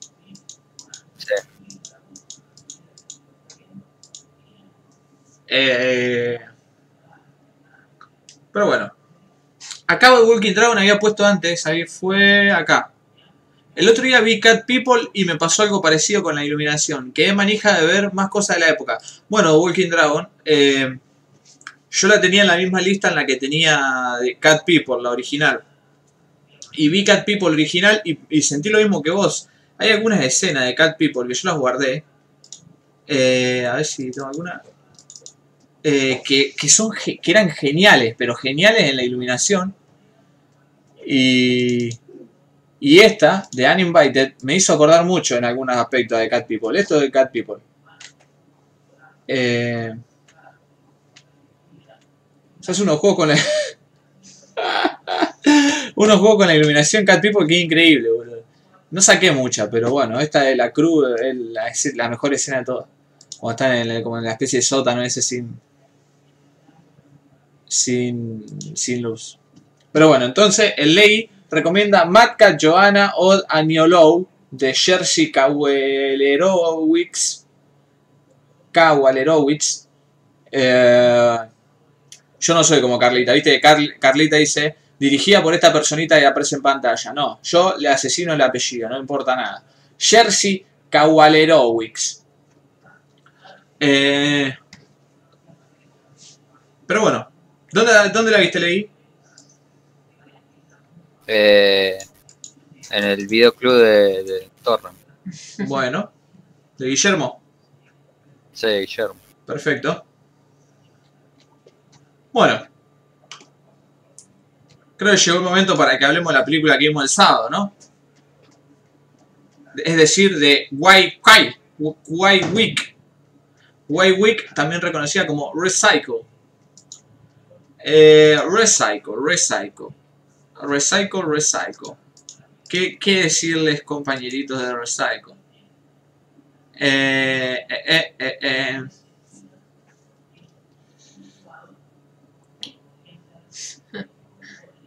Uf, peliculón, con la China no parecía China. Se hizo la hora prohibida. Efectivamente, querido Tommy Palese. Saquemos nuestros pañuelos celestes. Saquemos a la que están cantando un tortazo para los paqui y un tetazo a la moral. Y hablemos de Recycle. Esta película tan pero tan extraña desde todo punto de vista que hemos visto el sábado. Eh, Recycle cuenta la historia de una escritora que recientemente ha terminado un libro y que ya está buscando ideas para una nueva. Eh, como es China, empieza a trabajar al instante. Y empieza a trabajar duro, ¿no? Entonces empieza a bocetar cosas. Escribe, borra, escribe, borra. Y ese borrar va a ser clave en la película, por si no se dieron cuenta por el título ya. Por cuestiones que se van a entender más adelante. Pero en un principio, ella va a, a aparecer, digamos, eh, va, a sentir apariciones en su casa, ¿no? Va a aparecer un fantasmita por ahí que le van a empezar a hinchar las pelotas y esto que el otro. Bueno, ¿qué pasa con ese bicho? Se dirá, ¿no? Hasta que por alguna razón, y esto no está del todo explicado en la película, eh, que no tiene por qué estarlo, porque después claramente se presenta como una película del casi del palo surreal, ¿no? De una, pues- de una fantasía más visual que explicativa, que no está mal. Eh, como que los mundos se mergean. ¿Qué mundos? El mundo del principio, en el, que, en el que ella vive, en el mundo real se podría decir entre comillas, en el que está escribiendo. Eh, el punto de inflexión, siendo una vieja y una pibita aparece en un ascensor. Y el mundo posterior, que es el que vamos a pasar el resto de la película, que es un, como una especie de mundo muy chijiresco. Eh, muy chijiresco y muy atractivo visualmente. Y aquí simplemente para mí, porque esta película me gustó bastante. Por los escenarios y las visuales que crea a lo largo de la película. Porque después... eh, no voy a spoilear de qué se trata. No spoilearemos, de hecho, de qué se trata. Pero sobre la mitad de la película hay un mensaje, eh, un mensaje político metido de la nada. No es una película china aparte esta, es una película hongkonesa. A tener en cuenta eso también. Eh, y, y de la nada mete un mensaje que, que está pero muy metido de la nada. Muy metido de la nada porque por lo que se ve al final no es el objetivo de la película. Por cómo está metido tampoco es el objetivo de la película. El objetivo de la película viene por otra cuestión de... eh, de digamos como de, de, de construcción de uno mismo, ¿no? De las cosas que se deja atrás, o de las, de las cosas que uno se olvida, o de las cuestiones que, que la película hace como la, la alegoría de la construcción de una obra, ¿no? Entonces la mina esta, para escribir una obra, descarta un montón de cosas. Bueno, lo mismo hacemos nosotros en nuestra vida. Y bueno, la película se vuelve meta mostrándonos la vida de una mina que hace eso y que se mete en un mundo en el que está pasando eso. Y que es consecuencia de eso que, ella hace. Eh, de eso se trata la película. Pero en un momento toma protagonismo una cuestión que es muy... O sea, que no es graciosa, pero sí es graciosa de la, que la tome de la nada en la película. Eh, pero bueno, el punto más alto y para mí por lo único que vale la pena verla, no por lo único, por lo que lo suficiente ya vale la pena verla es por lo visual y los escenarios que va creando que son muy onirico-y que son hermosos y geniales. Eh, ¿Alguien más escuchó un llanto del más allá? Fue la risa de mi viejo, boludo, como el llanto del más allá. Eh, más calmado por eso. Sí. Yo me caí las patas en la parte del ascensor. Es un milagro halloweenesco, lo más aterrador que hay, un prohibida. A mí se me hizo que desvirtúa bastante. Y sí, sí, desvirtuó bastante. Y el final lo vuelve, eh, o sea, ridiculizó directamente el final. El final de la película es muy estúpido, digamos, pero por culpa de eso. Ah, son las 12. Happy Halloween, gente. Saquen su rosario de nuestros ovarios. En- entre mañana y hoy a día me falta. Auspicia Mariana Granata. Eh, la parte de Dark Soul cuando pasa al otro mundo me encantó. En general me gustó mucho todo, excepto al final cualquiera, un todo totalmente concertado el resto de la película. Claro, que, que sí, la parte, la parte del principio, la que es posta Dark Soul, es increíble eso. Pero después también, cuando se mete que está la feria esta como abandonada, muy bueno. La- los viejos con los libros. Pero bueno, feliz noche de bruja, feliz eh, día de todos los muertos. ¿Eso de hoy? Bueno, feliz día de... ¿De la cosecha? ¿Eso es hoy? Pues no era como una celebración de la cosecha, una cosa así. La cosecha. Feliz Sanjay. Eh, el terror a partir de la parte de los sueños queda en la nada. Eh, eh, no sé si tan metido de la nada porque ya antes veníamos jodiendo con eso y supongo que por algo lo hacíamos. Eh, sí, ¿por qué lo hicimos? Pues lo tiramos medio en joda. Ah, sí, cuando aparece la pibita, digamos, ya tiramos como primer teoría eso, que era bastante obvio. Una risa, algo veí- veíamos. No creo que esté metido de la nada el mensaje, se venía sugiriendo, pero de la nada tan gracioso. No, no se sugiere nunca, o sea, eh, claramente en el mundo ese había ciertas reglas y aparece una pibita, bueno, listo, ya me imaginaba. Eh, muy, muy borgiana algunas cuestiones. Es cierto, es cierto, había muchas cuestiones borgianas. Eh, y la parte de lo flotante. Y bueno, pero ahí ya estábamos metidos hasta el, hasta el, hasta el codo en el barro. O sea, ya no había, eso no es una. No es un seteo de nada porque ahí ya estábamos, ya estábamos sucios. Ahí cuando la película ya se fue a la mierda. Eh, sí, muy borgiana algunas cuestiones. Había muchas cosas borgianas. Bueno, la primera era, era esta idea de, de tlonística, ¿no? De Tlonuk Orbis Tertius, de lo que la mina escribía, o en este caso eh, descartaba, iba creando un mundo que cada vez se volvía más grande, ¿no? Eh, y después también la idea de las ruinas circulares, del hombre pensado, que al mismo tiempo piensa otro, y que al mismo tiempo piensa otro, y que al mismo tiempo piensa otro, que ins- ese Inception que tanto le gustaba a Borges y que tanto inspiró a Nolan, que también está en el ajedrez, ¿no? ¿Qué Dios detrás de Dios la trama empieza? De tiempo y sueño. No, de polvo y tiempo y sueño y agonía. Eh, a Borges le gustaba mucho esa idea de- del infinito eh, para todos los tiempos. Eh, ¿Qué festejan Halloween, Cipayo? Me voy a tomar unos matienzos. El montaje del casi final me quitó, dio años de vida, sí, es increíble. Cuando aparece el viejo y le dice, no, pero yo soy tal. Eh, por los fetos, no, pero ella estaba sucia. Bueno, el Día de los Muertos es el 1, es cierto. Me tendría acordado por el calendario del. Pero bueno, ¿a vos te gustó Vicky o no querés hablar? Eh, no, no, ya dijiste todo lo que era para decir, sin decir spoilers. Me gustó, sí, menos la parte a la que no le gustó a nadie, todo lo otro está bueno. Esa es tu opinión de la película. Sí, ¿qué más puedo decir de lo que ya hablamos? No, no, no es necesario que hable de alguna cuestión, una opinión tuya, algo que quiera destacar. Me gustó, esa es mi opinión. Bueno, esa es su- esa es la opinión de la Vicky. Si querían más datos, jódanse.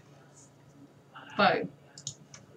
Pero bueno, Carguay muy, muy bella y principalmente visualmente. Casi solamente por eso. Eh, opinión de la Vicky, copia y pega la de Pastor. Sí, chicos, estoy cansada, no tengo más ganas de pensar. ¿Se enojó la Vicky? Sí, está enojada. No, no por eso no quiere hablar. Hay anime hoy. Eh... Ah, yo estuve viendo la serie de Junji Ito. Kira no sé si te sirve. Uh, sabía que algo me olvidaba. Viste, yo sabía leer te iba a olvidar. No leíste el manga. Es una No. cagada la serie, igual. Qué culo con caca que sos. Eh, a mí me gustó. No, para mí es una basura, porque es como que es hacer algunos frames parecidos en los que les dio el presupuesto, se ve a las cosas del manga y después una carcasa vacía, sin todo lo que es Junji Ito. Sí, lo que voy a decir la verdad, jeje, me, me gustó, pero por una cosa que entiendo cuál es y cuál es no. Eh, me gustaron las historias. Es decir, que no me gustó nada por mérito de la serie, sino por mérito de que no conocía la historia de Junji Ito y ahora las conozco y me gustan. Eh, pero sí, la serie parece baratísima, casi que parece un anime así, casi hecho en Estados Unidos. Una especie de vergüenza muy barata. Eh, Pasa que no es un manga. No es un manga que sea fácil de adaptar.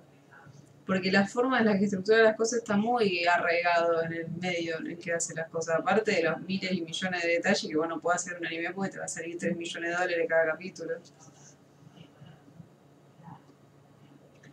eh, pero sí me gustaron la historia, no sé, la, la, Ah, sí, la historia está buena, pero para eso animate un slideshow del manga y ponele voces y es lo mismo. Y bueno, capaz si tuviese eso, vería eso. Y capaz Pero, que estaría mejor. pero ahora estoy viendo el anime este y... Igual la primera es una cagada. La del pendejo que hace, que como un pelotudo, un incel ahí que hace hechizos, que hace eh, maldiciones. Esa me pareció medio una verga. Pero después la segunda ya me pareció genial. De que unos, pibitos, unos pibitos ahí, hacen como películas eh, amateur, independiente, están buscando por una por una modelo para que actúe en la película. Y hay una modelo que es horrible, pero es como re alta, así tiene la cara alargada, re deforme, que da miedo. Y, y la contratan y después alto bichardo, nada, nada, increíble. Hablaron de Uzumaki, sí. Eh, y después otra que me, que me gustó mucho es eh, la de la del creo que el tercero, no me acuerdo cuál era. Que es como, hay como un jade que tiene unos agujeros, que le tira una maldición a la gente que lo quiere agarrar y, y le hace como agujero en el cuerpo. Y hay una escena como que tiene un agujero en la, en la boca y se le ven los dientes del lado de adentro, nada, nada. Se convierte una piedra. Me, me, gustaron mucho, me gustaron mucho la historia. Tienen que darle el presupuesto onda a Game of Thrones. Aún así, vieron que hay cosas que a veces se mantienen muy bien en cierto medio y son una caca en otro. El día que veas un anime que te recomiende yo, vas a ver algo que no sea basura. Anda vos, lo de Mati Macha y tu gurú otaku, Gil. Me dice el bache de la nada, de la nada pintó una piña en la nuca, me parece bien. Eh, es como el sopapo que le meten a Lenny. Eh, yo pensé que hablaban de la de Tonami, de hecho, jaja. La de Tonami se ve repiola. No, no, yo estoy hablando de la serie que está en Crunchyroll, no sé, me la recomiendo Crunchyroll, gente. Me, me volví un, un- un esclavo del algoritmo, lo que me digan que vea, lo veo.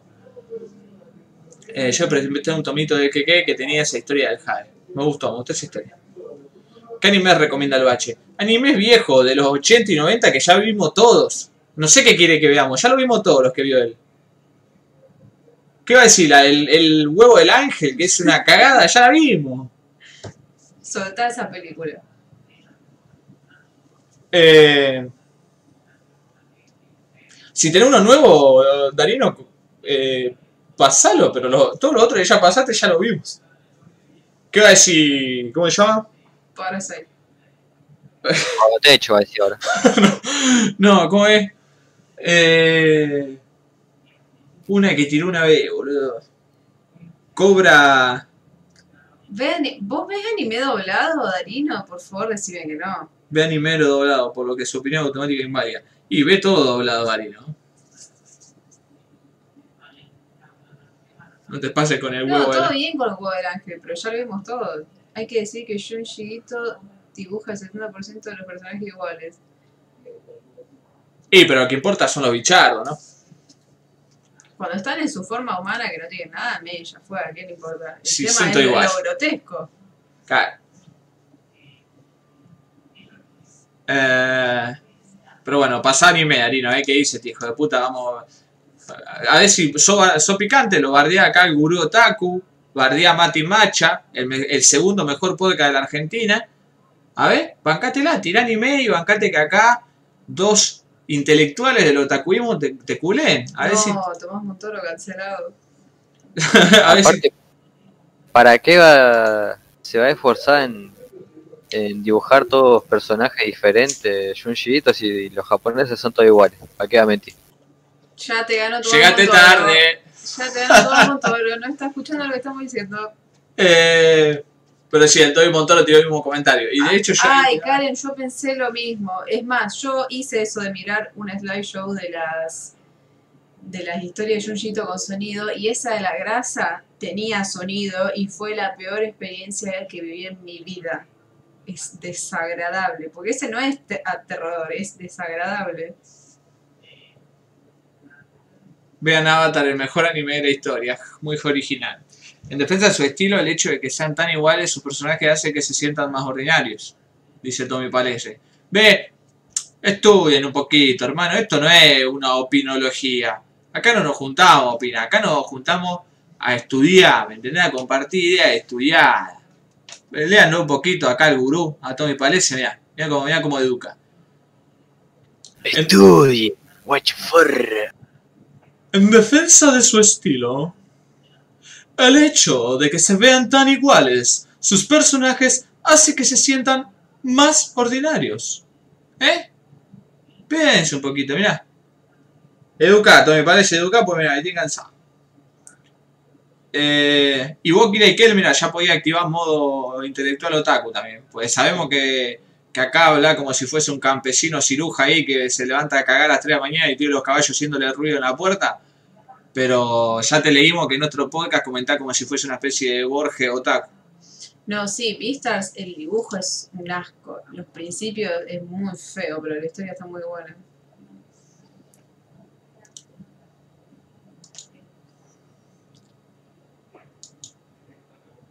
Estoy agotado. Mañana les tiro 10, dice el bache. Mañana después que vea un video de YouTube ahí de la filmoteca maldita que recomienda anime. ¿Cómo corriste, Darino? No me lo esperaba. Y Sinche independiente, ¿qué no va a correr?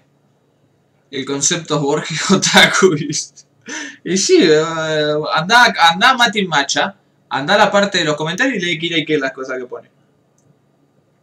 Acá dice, eh, jeje, presente a Bruja de Blair, no pasa nada. Después Mate Macha está ahí. Eh, no, si tenemos en cuenta que Junjiito la, la repercusión que tuvo en la cultura japonesa dividido el 80% de la capacidad de producción. A veces siento que soy el único que le gustan los dibujos cutres tipo AOT. ¿AOT? Beastars y One. El mejor anime lo dice, dicen que mirá, dicen que ya hablé de ustedes los jóvenes. Eh, escuchen. Este Carlitover también vio otro peliculón, de Sentinel, 1977. Muy buen año también. Eh, por Michael Weiner. ¿Por qué dije Weiner? Michael Weiner debe ser. Eh, esta historia de una mina que está en pareja con un tipo y como que se quieren casar, como que no, porque ella quiere tener como su vida independiente, ¿no? No quiere ser dependiente de- del marido.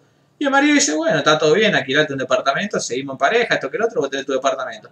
Y ella se alquila un departamento antiguo, eh, que ya arranca para la mierda, porque cuando lo alquila, arriba de todo hay alguien mirándola por una ventana, ¿no? Muy creepymente. Che, ahí, ahí le dice a la, a la housekeeper, ahí hay alguien que me está mirando por la ventana, no, te da problema, está ciego, está hecho pija, esto el otro. Bueno, es un cura que vive ahí. Bueno. El primer día la, la señora recibe la visita de Mickey. Sí, Mickey. El de... Arriba, hijo de perra. Porque Mickey te ama. Eh, y dice, pero vení, querida, te presento a los otros inquilinos y qué sé yo, esto que lo otro. Bueno, vení, vamos, te muestro. Encuentra ahí a una vieja y una pendeja muy hornis haciendo chanchada, a una vieja loca y múltiples otros personajes extraños. Se va media perturbada y esto que el otro, pero a la noche le invitan al cumpleaños de un gato que había ahí. Eh, ay, si guardé una imagen de eso, pues es muy gracioso porque el gato está en, en la plena, pues está en un cumpleaños y tiene como un gorrito. Eh, y ahí se da cuenta que hay- algo anda mal, ¿no? Algo anda mal. No miren esta escena. No miren esta escena, pues son spoilers. Le invitaron al cumpleaños del gato César. El gato abría la puerta y le metían un- una patada en el pecho.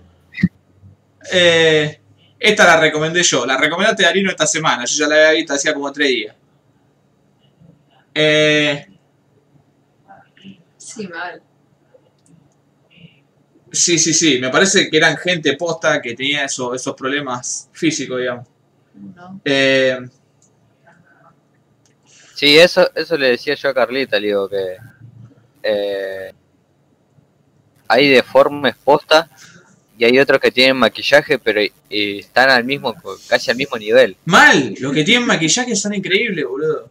No le digas deforme, pobre. Gente con capacidad física distinta. Con Ah, malformaciones físicas. ¿Qué diferencia hay de Y deforme? hay unos deformes más fuertes de la palabra deforme. Y porque usamos el deforme Bueno, como es.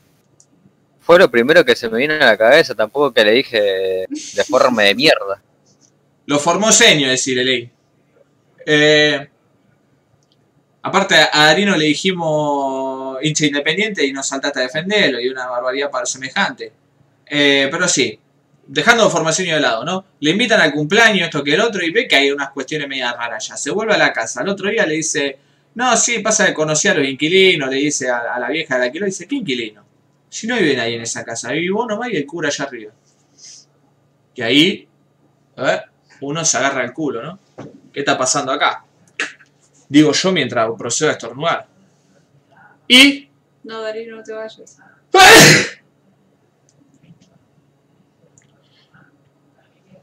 Eh, por el bache, no le saquen sus méritos. No recuerdo yo la haya recomendado, Darino. De Sentinel yo la saqué de, de Pink Moon, como siempre. Eh, me voy a mi podcast donde me valoran. ¿Quién te valora en tu podcast? Hablan todo, no te dejan, eh, no te dicen, no te preguntan nunca tu opinión. El otro día escuché tu podcast, hablaste de 40 minutos, hablaste de 30 segundos. Eso porque no te, no te, no te impones vos, Darino. Agarrá, meter un tortazo a Dresenki en la nuca, habla vos, a Parman también, ¿me entendés? A la chica no porque es chica. Pero metele, no sé, un escupitajo en el pelo y habla vos también. ¿Qué expectativa tenés para el Festival de Mar del Plata el mes que viene? Te paso, te recomiendo Colossus, The Forming Project, de Joseph Sargent. A ver. No conozco esa película. Y expectativa no tengo casi ninguna, porque no es. No sé cómo va a ser. eh, probablemente si. eh, o sea, probablemente me inscriba, o sea, si hay que pagar ahí lo que sea para sacar una especie de. de credencial, si se puede, para ver las películas online. No sé cómo van a ser, sé que va a ser mitad, mitad online, mitad presencial. Pero, pero no estuve viendo mucho qué va a haber, no me estuve informando tanto. Eh, pero sí, quiero ver, digamos, para poder ver las, las buenas películas como la que vi el año pasado y que aún todavía no se consiguen. Eh, ¿Qué es esto? Marco Sánchez, ¿qué es esto? Colossus de Forbin Project. Me hace muy mal que sea de Forbin. No sé qué es la palabra Forbin. No la conozco esta. ¿eh? De hecho, no la conozco para nada. O sea, nunca la, nunca la vi.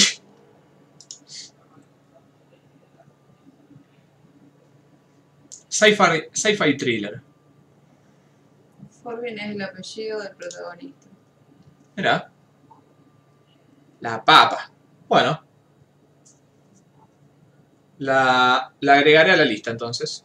Coloso 1980. Nada, listo. Ese nombre hay que agregar, hay que prioritar. Muy, muy bueno el nombre en español. Eh, me pediste una lista de películas. En esa lista estaba.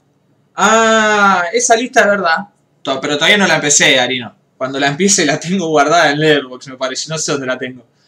Eh, después me voy a fijar si está en esa lista, Darino. Y si está ahí, bueno, te doy, mitad de crédito a vos, por más que no la haya sacado de ahí. Eh, película adelantadísima a su época. La infandizadora ya está para descargar. Perfecto. Tenés que presentarte con tu frase homónima. Si lo haces, te dejo like, comentario, bla, bla, bla. Yo ya la tenía en mi lista, y ni sé dónde la saqué, pero sí fue el bache dono al Patreon de la faca. Eh, pero, pero bueno, en definitiva, cuando le dice no, ahí no vive nadie, vive uno más y el cura, se pudre todo. Me gustó mucho esta película, incluso sobre la segunda parte, el novio de ella empieza a tener un protagonismo que no había tenido para nada durante la primera etapa, y se vuelve como una especie de detectivesco ahí. Los personajes que aparecen, aparecen son muy buenos, desde, como una especie de psychic que contrata ahí el, el novio para hacer algunas tramoyas. Eh, hasta los personajes aparecen en el final, ciertos curas que se van intercalando ahí y, la, y el final es uno de los mejores finales de película de terror de los 70 que he visto en mi vida. Que ahí es donde están los formoseños que decía antes Ley y todo eso. Eh, al final se vuelve creepy posta, ¿no? Y me, y me gustó mucho la idea también de cómo cierra. La Sí, el tema del el ejército de, de almas en pena y la relación amo y esclavo es genial eso. Claro, pero también es muy buena, digamos, el, eh, el exorcismo, ¿no? Como la especie de redención que se les hace. Porque es casi el Señor de los Anillos, es aragonesca. Eh, y, está, y está bueno, me, me gustó. La, la tramoya que, que pone en peligro a nuestra protagonista es. Está buena, eh, porque es original, digamos, pero al mismo tiempo como media rara, media. eh, media en- en- enredada, ¿no? Media, media bolacera. Media, pe- ¿Media qué? media pegada con caca.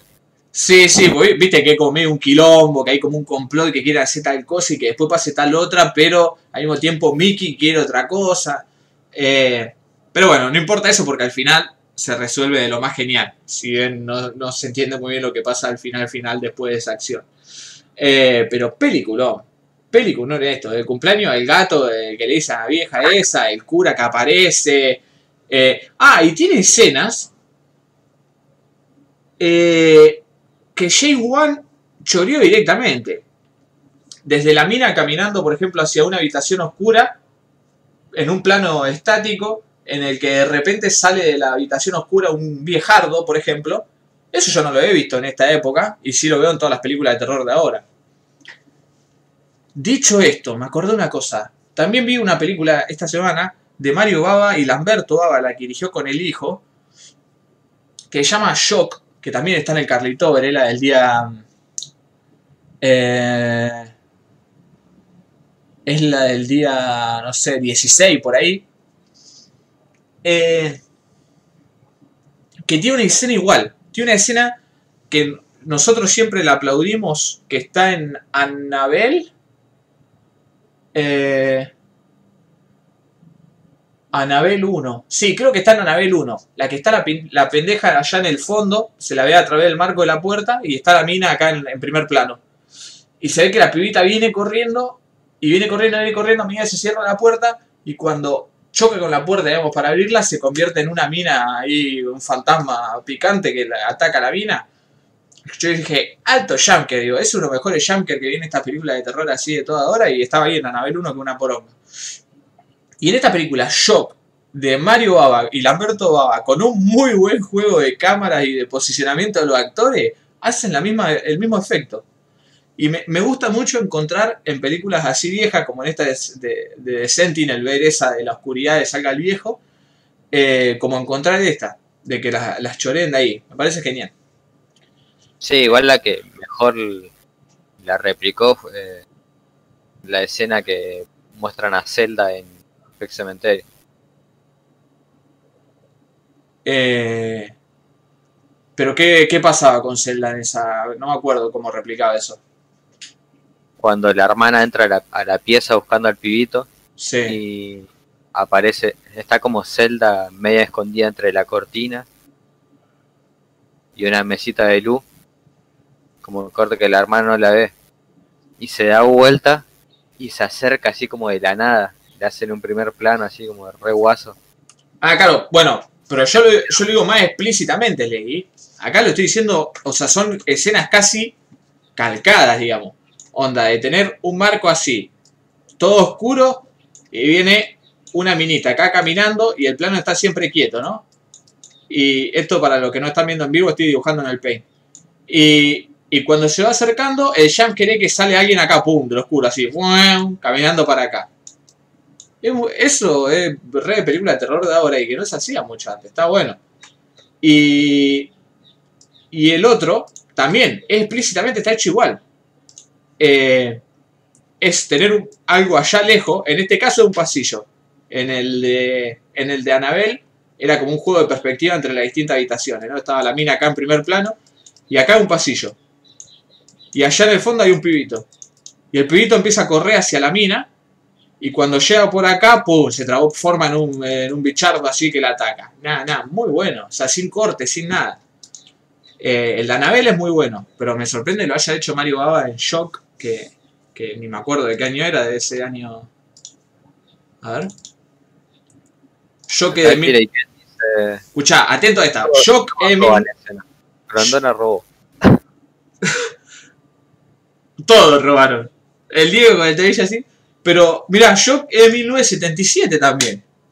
Todos los Jumpker, entonces, esto es una. Es una eh, esto es una máxima de Stalker Podcast que va a ser utilizada de ahora hasta el fin de los tiempos.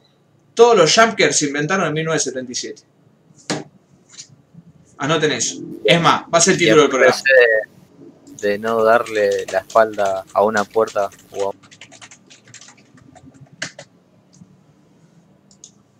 Eh, pero bueno, Shock no es tan buena de Mario Baba, pero ya lo vamos a hablar cuando volvamos a la, la filmografía de Mario Baba, por eso no quería comentar. Pero de Sentinel, sin duda una de las mejores de Carlito Over, véanla. Y recomendada por el bache también, según él. El, el cumpleañito del gato es el mejor momento del cine de la historia. Cat People y Citizen K, mi momento ha llegado. Eh, 1975 ahora está todo inventado, esa es la tesis de Matrix. Eh, bueno, también es cierto lo que dice acá Tommy Palese, ¿no? O sea, de Citizen Kane ya no, ya no hacía falta hacer más películas. Pero bueno, demos un poco de changüí también. Eh, ¿Esto la guardé ya? Sí. Eh, y bueno, después tengo Nocturne, pero Ley, comentame qué otra película tenés.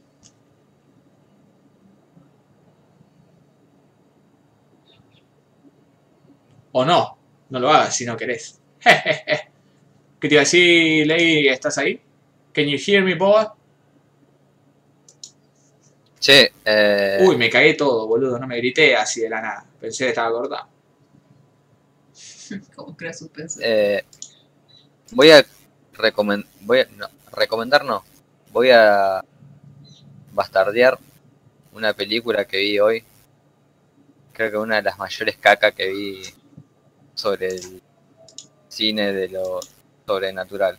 Muy bien, me gustan las reviews acá. ¿Cómo se llama? Eh, El Ley respondiendo muy del 76. para que Dice, ese- sí, el Ley Jamcarea. Boludo, el terrible Jamker clavó hoy. eh, Va a destrozar todo. My, My the Devil Take You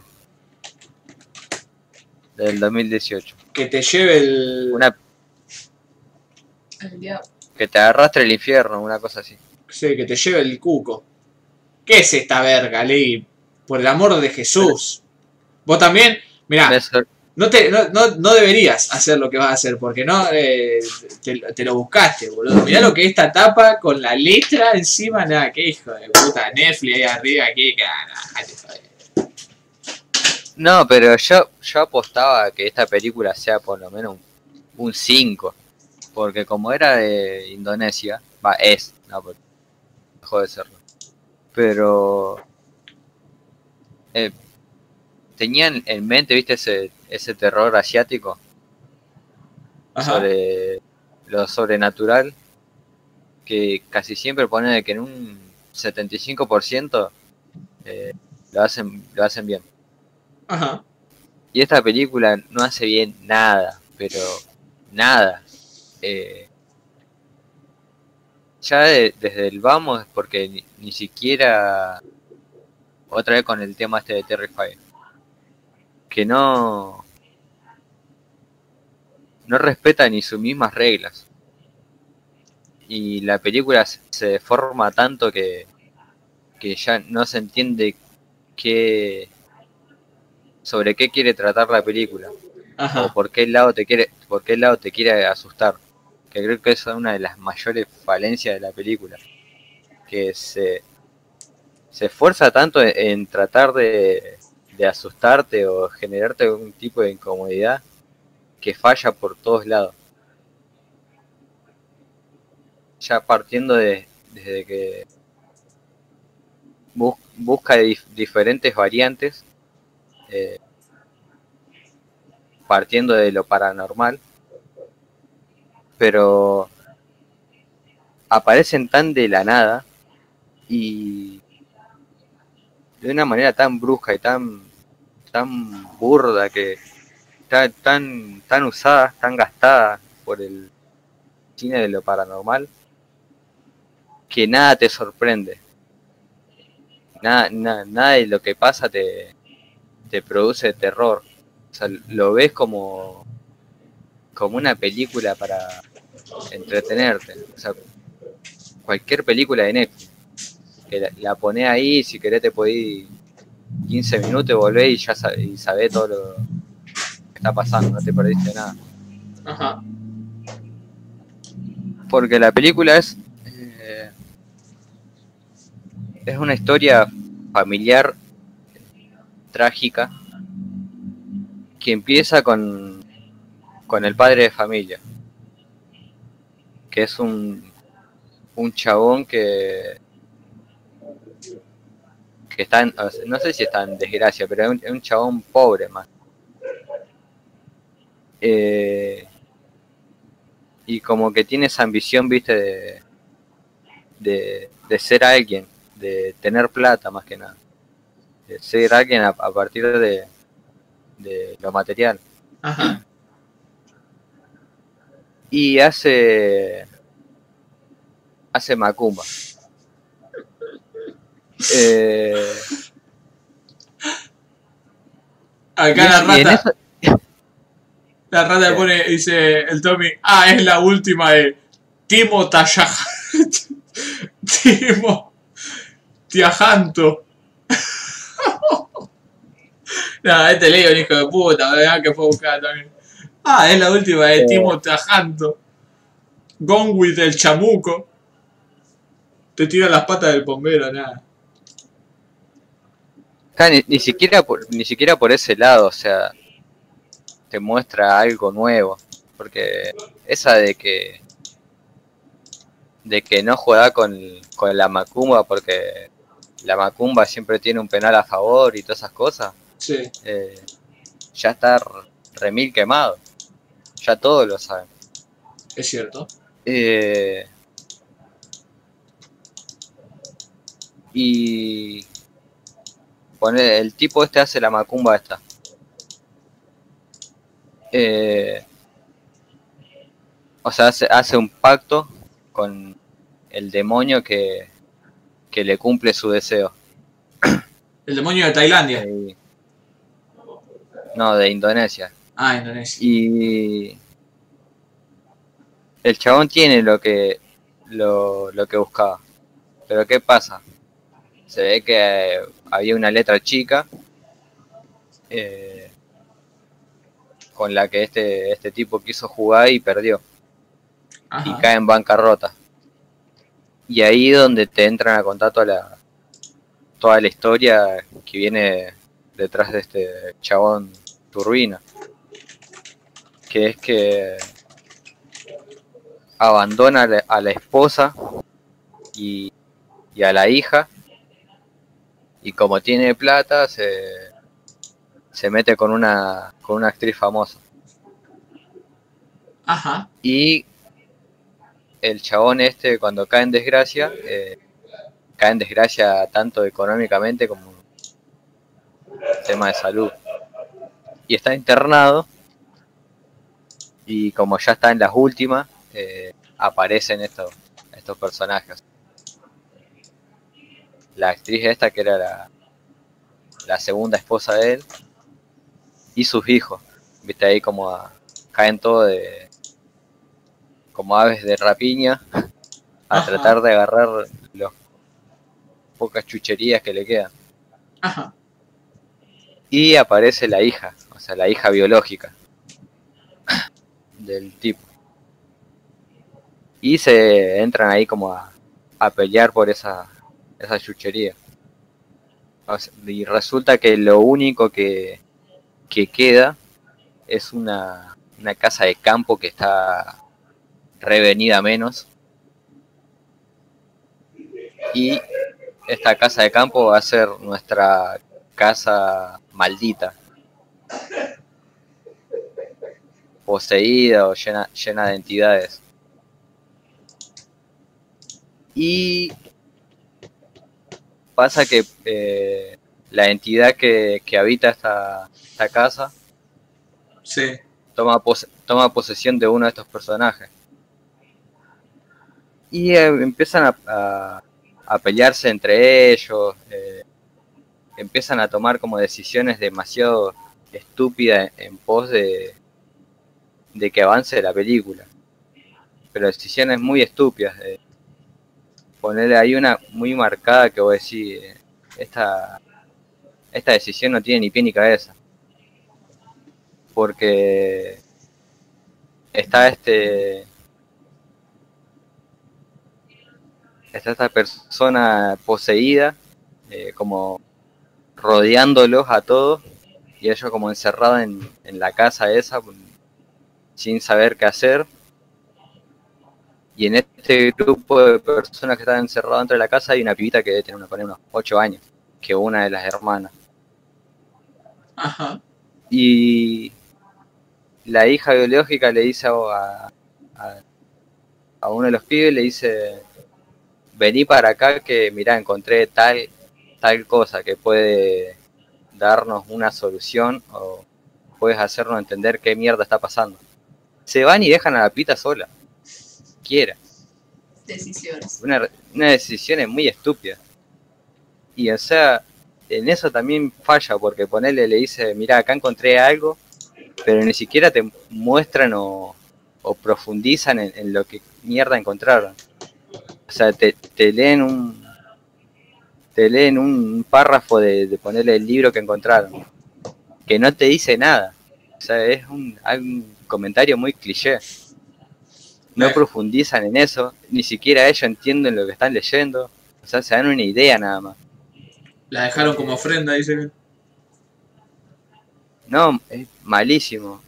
Por ejemplo, cuando se mete con el tema de, de la macumba, mete el tema macumba vudú, después los giros, viste, que quiere dar, viste, como diciendo, bueno, acá, acá no terminó todo, Sí. hay más. Son súper... eh, Aún hay más. Claro, vos te lo ves venir, ponerle a un kilómetro lo que va a pasar. ¿Viste esa, esas escenas de, de plano contra plano así? O, o cuando dejan el plano abierto, que están remil quemadas. Claro. Eh, es más, hay una, hay una escena que es calcada de Trama del Infierno. Que eh, vos decís, no, no, no puede ser que hagan esto. O sea, ya, ya estaba la película ahí, ahí podía terminar. No, meten eso, eh, le roban otras películas. eh, es una, una real cagada, porque ni siquiera eh, lo- los demonios que aparecen eh, logran como espantarte, porque el CGI que usan y la representación que hacen eh, de los demonios es tan, tan básica, Ajá. tan quemada que, que vos decís, esto ya roza lo caricaturesco. Entiendo. podés estar viendo un anime y eh, kawaii y, eh, y- y te- y te da más, más miedo que eso. Es más, se meten también en el tema este de los filtros. Viste, Pa- parece, hay una escena de un filtro naranja que usan, viste, como para hacer énfasis en esto de, de lo perdidos que están los chabones y, Sí, sí, sí, sí. y, y si- sin, enco- sin encontrar eh, una que están que están re perdidos y otra que están tratando de buscar al demonio para ver si pueden salir o se tienen que quedar puede Y es estar viendo. Sí. Puede estar viendo a Noel y da más miedo, no creo. Eh, pero bueno, Ley, vos te tendrías que haber dado cuenta por la portada poronga que tiene. Ya es suficiente. Eh, veo que el director de, de VHS 2 y otra que se llama Killers. Sí. Eh, VH VHS2 es viral. eh, no, O viral, o viral es una tercera parte. Ni idea, VHS, o sea, director. Dirige uno de los cortos de VHS, ¿no? Eh, Ah, pero es como la secuela, digamos, de VHS. ¿Te acordás? O sea, VHS es la antología esa que. que por sí, ejemplo. sí, sí. Yo las vi. Yo Claro. vi la, la 1, me gustó. Y recuerdo que vi un vi otra que era malísima. No sé si era la 2 o era esa que llama capaz que la 2, el mismo loco. En, eh, en VHS 1 estaba el Ben Weasley, me acuerdo, había un par. Eh, pero sí, sí. Bueno. Entonces, Sebelum Iblis, Mengenput, no leí. Para nada. Malísima. Una de las peores mierdas que vi junto con Red. ¿Junto con cuál? Con Rec. Con Red 2. Alta semana tuviste. Bueno. eh, yo voy a hablar de una película que había escuchado hypear varias veces, que era, es Nocturne. Eh, me interesó esta película porque la comparaban con Hereditary, la comparaban con The Witch, The Beach, la comparaban con, no The Beach, de Danny... No me salió el chiste. Eh, Acá quieren que lo traiga mi papá que se ría en el, en el podcast donde acá que lo reemplaza Listen, qué sé yo. No sé qué mierda está viendo. ¿Saben qué? Voy a ver qué está viendo. Mientras tanto, Vicky, vos lees el chat. ¿Qué crees que haga? Ah, ¿Querés Pastor, antes que te vaya. Sí. Eh, esta semana vi Pink. No sabés cómo sufrí esa película, boludo. Terrible. ¿La del muñeco? Ah, Pink, qué película. La mejor película de todos Sí. tiempos. No veía la hora de que termine, pero no porque la película fuera mala, sino de lo, lo terrible que era el, el personaje de Cos, de Leon. No, qué, pues, qué personaje, boludo, que te, te da una gana de, meterte adentro de la pantalla y darle un mazazo. Es increíble esa película. Por fin se revela el misterio de la serie que se ríe. Eh, ¿De qué se ríe? Eh, no, doble A ya fue. Eh, pero sí, hablemos de Nocturne. La comparaban con todas estas películas, como que era esa película de, de este año. O sea, ese tipo de película, no la película de terror de este año. Y dije, bueno, vamos a ver la Amazon Prime, eh, Prime Video, qué sé yo. Bueno, Dirigida por el Sub Kirke. No tiene ni puta idea quién es el Sub Kirke, tampoco la tengo ahora. Eh, y no estuvo tan mal. No estuvo tan mal la película. Porque la película trata sobre dos gemelas, ¿no? Hay dos gemelas que tocan el piano. Eh, una de ellas es crack, es muy crack. Eh, entró a un, están en un instituto ahí hace ya un año más, una cosa así, no sé por qué. Eh, y es como muy crack del piano y, y, medio que lo opaca la hermana, encima es como más linda, es popular, lo que sea, tiene novio. Eh, y después está nuestra protagonista, que es la otra hermana, que también toca el piano y toca muy bien y es muchísimo, muy dedicada, y ahí está el tema, muchísimo, muy dedicada, Es ¿Qué? como Beethoven y el otro. No, Mozart y el otro. Mozart y Salieri. Eh, algo así. Mirá qué conexión con Salieri. Hay otra, hay una relación después. Y esta piba entra a la misma escuela. Eh, y cuando entra a esta escuela, Ley, la piba esta va a querer básicamente aplastar a su hermana. Pero casi desde una forma natural va a querer liquidar a la hermana. Eh, y esto lo va a hacer, en principio, por sus ansias de, de- de poder y de ser la mejor y sus ambiciones altísimas, de ser muy buena en lo que quiere hacer y, y ver a su hermana como una especie de, de, barrera o de ser mejor al que tiene que liquidar para ocupar su lugar, digamos. Si bien hay un montón más en la escuela, pero esta siendo su hermana la que ella tiene más cercana. Eh, pero el dato principal, y aquí el elemento de terror, es que ella lo va a hacer, más que nada, impulsada por un libro que va a encontrar de partituras, en el que entre cada partitura hay una... eh, hay como una Hay un hechizo en latín. Claro, algo así. Hay como un, un dibujo de esos dibujos de, de paganismo antiguo, eh, de cosas raras, ¿no? Una, una mina que se está prendiendo fuego a las manos y cosas así. Eh, apenas llega, escucha la historia de una piba que tocaba el piano también ahí, que era remil recrack y que se suicidó. Se tiró arriba del techo y se hizo pija. Eh, y este cuaderno que ella tiene ahí era el de esta mina, ¿no? Eh, y ya se pueden imaginar por dónde viene. Este, estos, estas especies de conjuros paganos en los dibujos o, o pequeñas representaciones que ella tiene en el cuaderno se van a ir cumpliendo en su propia historia. Es decir, esta idea de competencia casi whiplayesca con su hermana por el piano. Eh, que su hermana le chupa un huevo, ¿no? Su hermana es la mujer más sana del mundo, es una piba que es remil recrack ahí, toca el piano y esto que el otro y la quiere mucho a su hermana, y ella se quiere en un principio también, pero esta no. Este tiene en la cabeza que quiere ser mejor, que tiene que avanzar y esto que el otro. Y, y el tema de la película es esa, ¿no? Es- esa idea, no la envidia, sino la idea de esa obsesión por ser alguien, por ser el mejor en algo. Y es muy...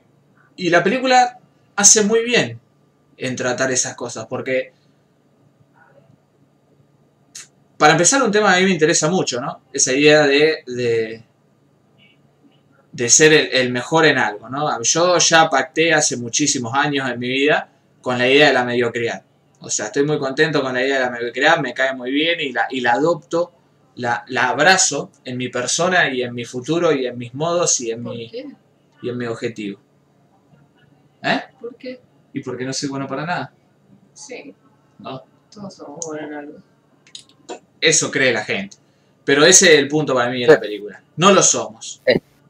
¿Está camuflado esa competencia ahí o, o es que la hermana le importa tanto un huevo que ni siquiera se da cuenta? No, sí, a la hermana le empieza a afectar. Cuando ve que, la, que ella está expresando su envidia, digamos, de una forma tan nociva para ella, se empieza, se empieza a disgustar con su- las acciones de su hermana y la empieza a rechazar, digamos. Sí, a medida que avanza la, la relación esa se va deteriorando, digamos. Pero como que nunca... ¿No era consciente ella antes de eso? No. Eh, pero como que nunca se centra en eso la película, digamos. Queda en, en la obsesión de la mina esta. Eh, el por ejemplo, mira, el primer, el primer dato, el primer momento en el que pasa esto es la hermana está preparando un tema, ¿no? Y está preparando un tema y lo toca como nadie, qué sé yo, y va, y va a presentar ese tema para calificar en la escuela. Y, y la mina esta estaba preparando un tema de Mozart. Y dice, bueno, que yo, yo preparo este de Mozart, y vos ese sí, jaja, esto que el otro. Y a último momento, la mina va y cambia la obra por la que estaba tocando la hermana.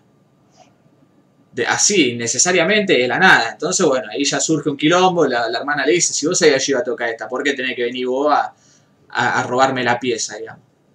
Eh, pero bueno, queda ahí, ¿no? Y a medida va avanzando esta idea de cómo esta relación, como dice acá la, la, la- muy bien la descripción, esta idea goetiana, ¿no? De la, del pacto, eh, del pacto pagano, no del pacto pagano, del, pago, del pacto demoníaco con, con alguna entidad, en este caso un cuaderno con dibujo, para volverse mejor en algo. Y ahí está el problema. Uno no sabe si realmente está teniendo efecto eso, porque lo que sí vemos es lo que cambia la personalidad de ella y la forma en la que, en la que hace las cosas, que lo hace más hija de puta, digamos, pero no vemos que se vuelva mejor o lo que sea. Y lo que yo decía de pactaba esto con la mediocridad es que en varios puntos la educan a la mina, ¿no? Hay un profesor eh, que es como eh, un hijo de puta ahí de la escuela, que es como un crack así zarpado. Eh, y la piba esta, por ejemplo, en una escena, la- se la voy a contar para que entiendan por dónde viene la onda más o menos. En una escena, la mina esta ya recontra resubida al pony, en esta idea de que se va a convertir en la mejor, eh, empieza a bardear a todos. Y en un momento está bardeando al tipo este. Que el tipo este fue un pianista muy prodigioso, digamos, de una época. eh, y una vez ganó un segundo lugar en un premio en no sé dónde y le dieron un. Y le dieron ahí una de esos palitos conductores del, del, del director de orquesta. Y. Y la mina le dice. eh, eh, vos, vos sos un fracasado, qué sé yo, esto que el otro. Le dice. eh, vos sos un fracasado, yo no me. Yo. Mirá, tener un segundo puesto que el otro, yo quiero ser alguien grande, quiero ser crack, quiero quedar en la historia. Y el tipo le dice.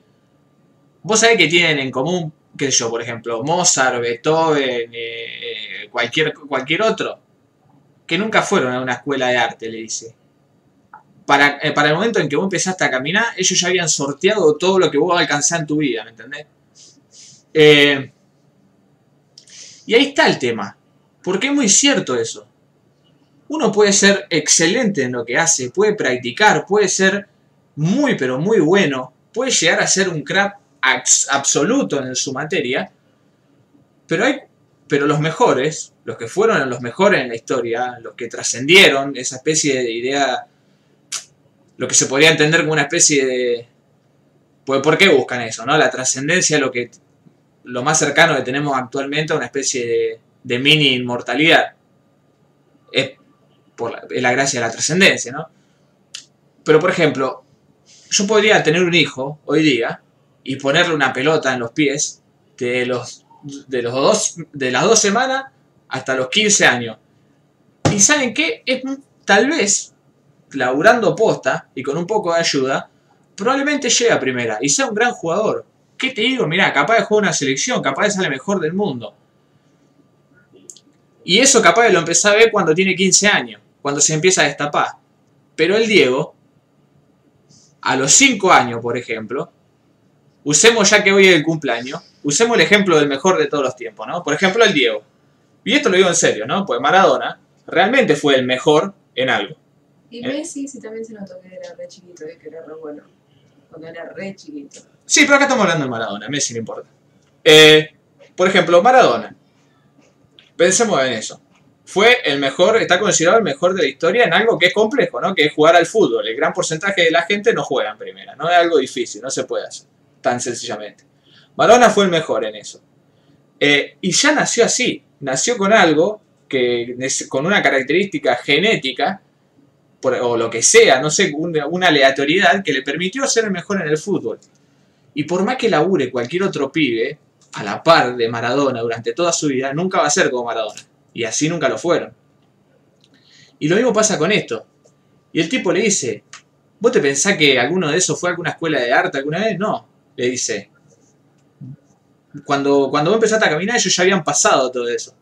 Y la mina le dice, no, eso lo decís vos porque sos un fracasado y esto que lo otro, yo no voy a ser como vos y otro profesor que un chupapija. Dice, sí, vos no vas a ser como nosotros porque vos ni siquiera tenés el trofeo de ese segundo puesto. Y, todo el tiempo la están como burneando así a la piba, le tiran unos bifes para tratar de bajarla del pony. Eh, y me interesa, me interesa mucho eso de la película. Cómo, cómo toca la idea de ser el, ser el mejor en algo, digamos. Eh, que después hay que plantearse, ¿no? La idea de, de por qué hay que ser el mejor en algo para hacer algo, ¿verdad? Esa, es, es el, el key de la cuestión. O sea, si uno quiere jugar al fútbol, no tiene que ser el mejor de todos los tiempos para querer jugar al fútbol, ni para jugar al fútbol. Si uno quiere dirigir cine, no, no- tiene que ser Tarkovsky para intentar hacerlo. Eh, pero bueno, la película no toca eso, toca la obsesión de esta pendeja. Después el final lo arruina, no sé si por una especie de, de abstenerse al género o querer hacer un final del terror o por especie de convención eh, industrial de película de terror que hace cualquiera y un final pedorrísimo. Eh, no sé. Me gustó bastante, digamos, toda esa idea de. de bueno, en Whiplash también, es como Whiplash, pero con una piba que toca al, al piano y con escenas de terror, digamos. Pero es, básicamente lo mismo que Whiplash, ¿no? Eh, supongamos que la especie de cuaderno peligroso es J.K. Simmons y la pibita es eh, ese guachín de Whiplash que siempre me olvido el nombre. Eh, y es lo mismo, pues esa búsqueda ¿no? de ser el mejor. Bueno, por, eh, el, el guachín de Whiplash, por más que practicase toda la vida y que lo intentase y eso que el otro, nunca sería como Charlie Parker. Es el punto también de la película. Y acá pasa lo mismo. Eh, de nuevo, después hay, hay algo mucho más importante, la película no toca en ningún momento, que es el es por qué, ¿no? ¿Por qué uno busca eso?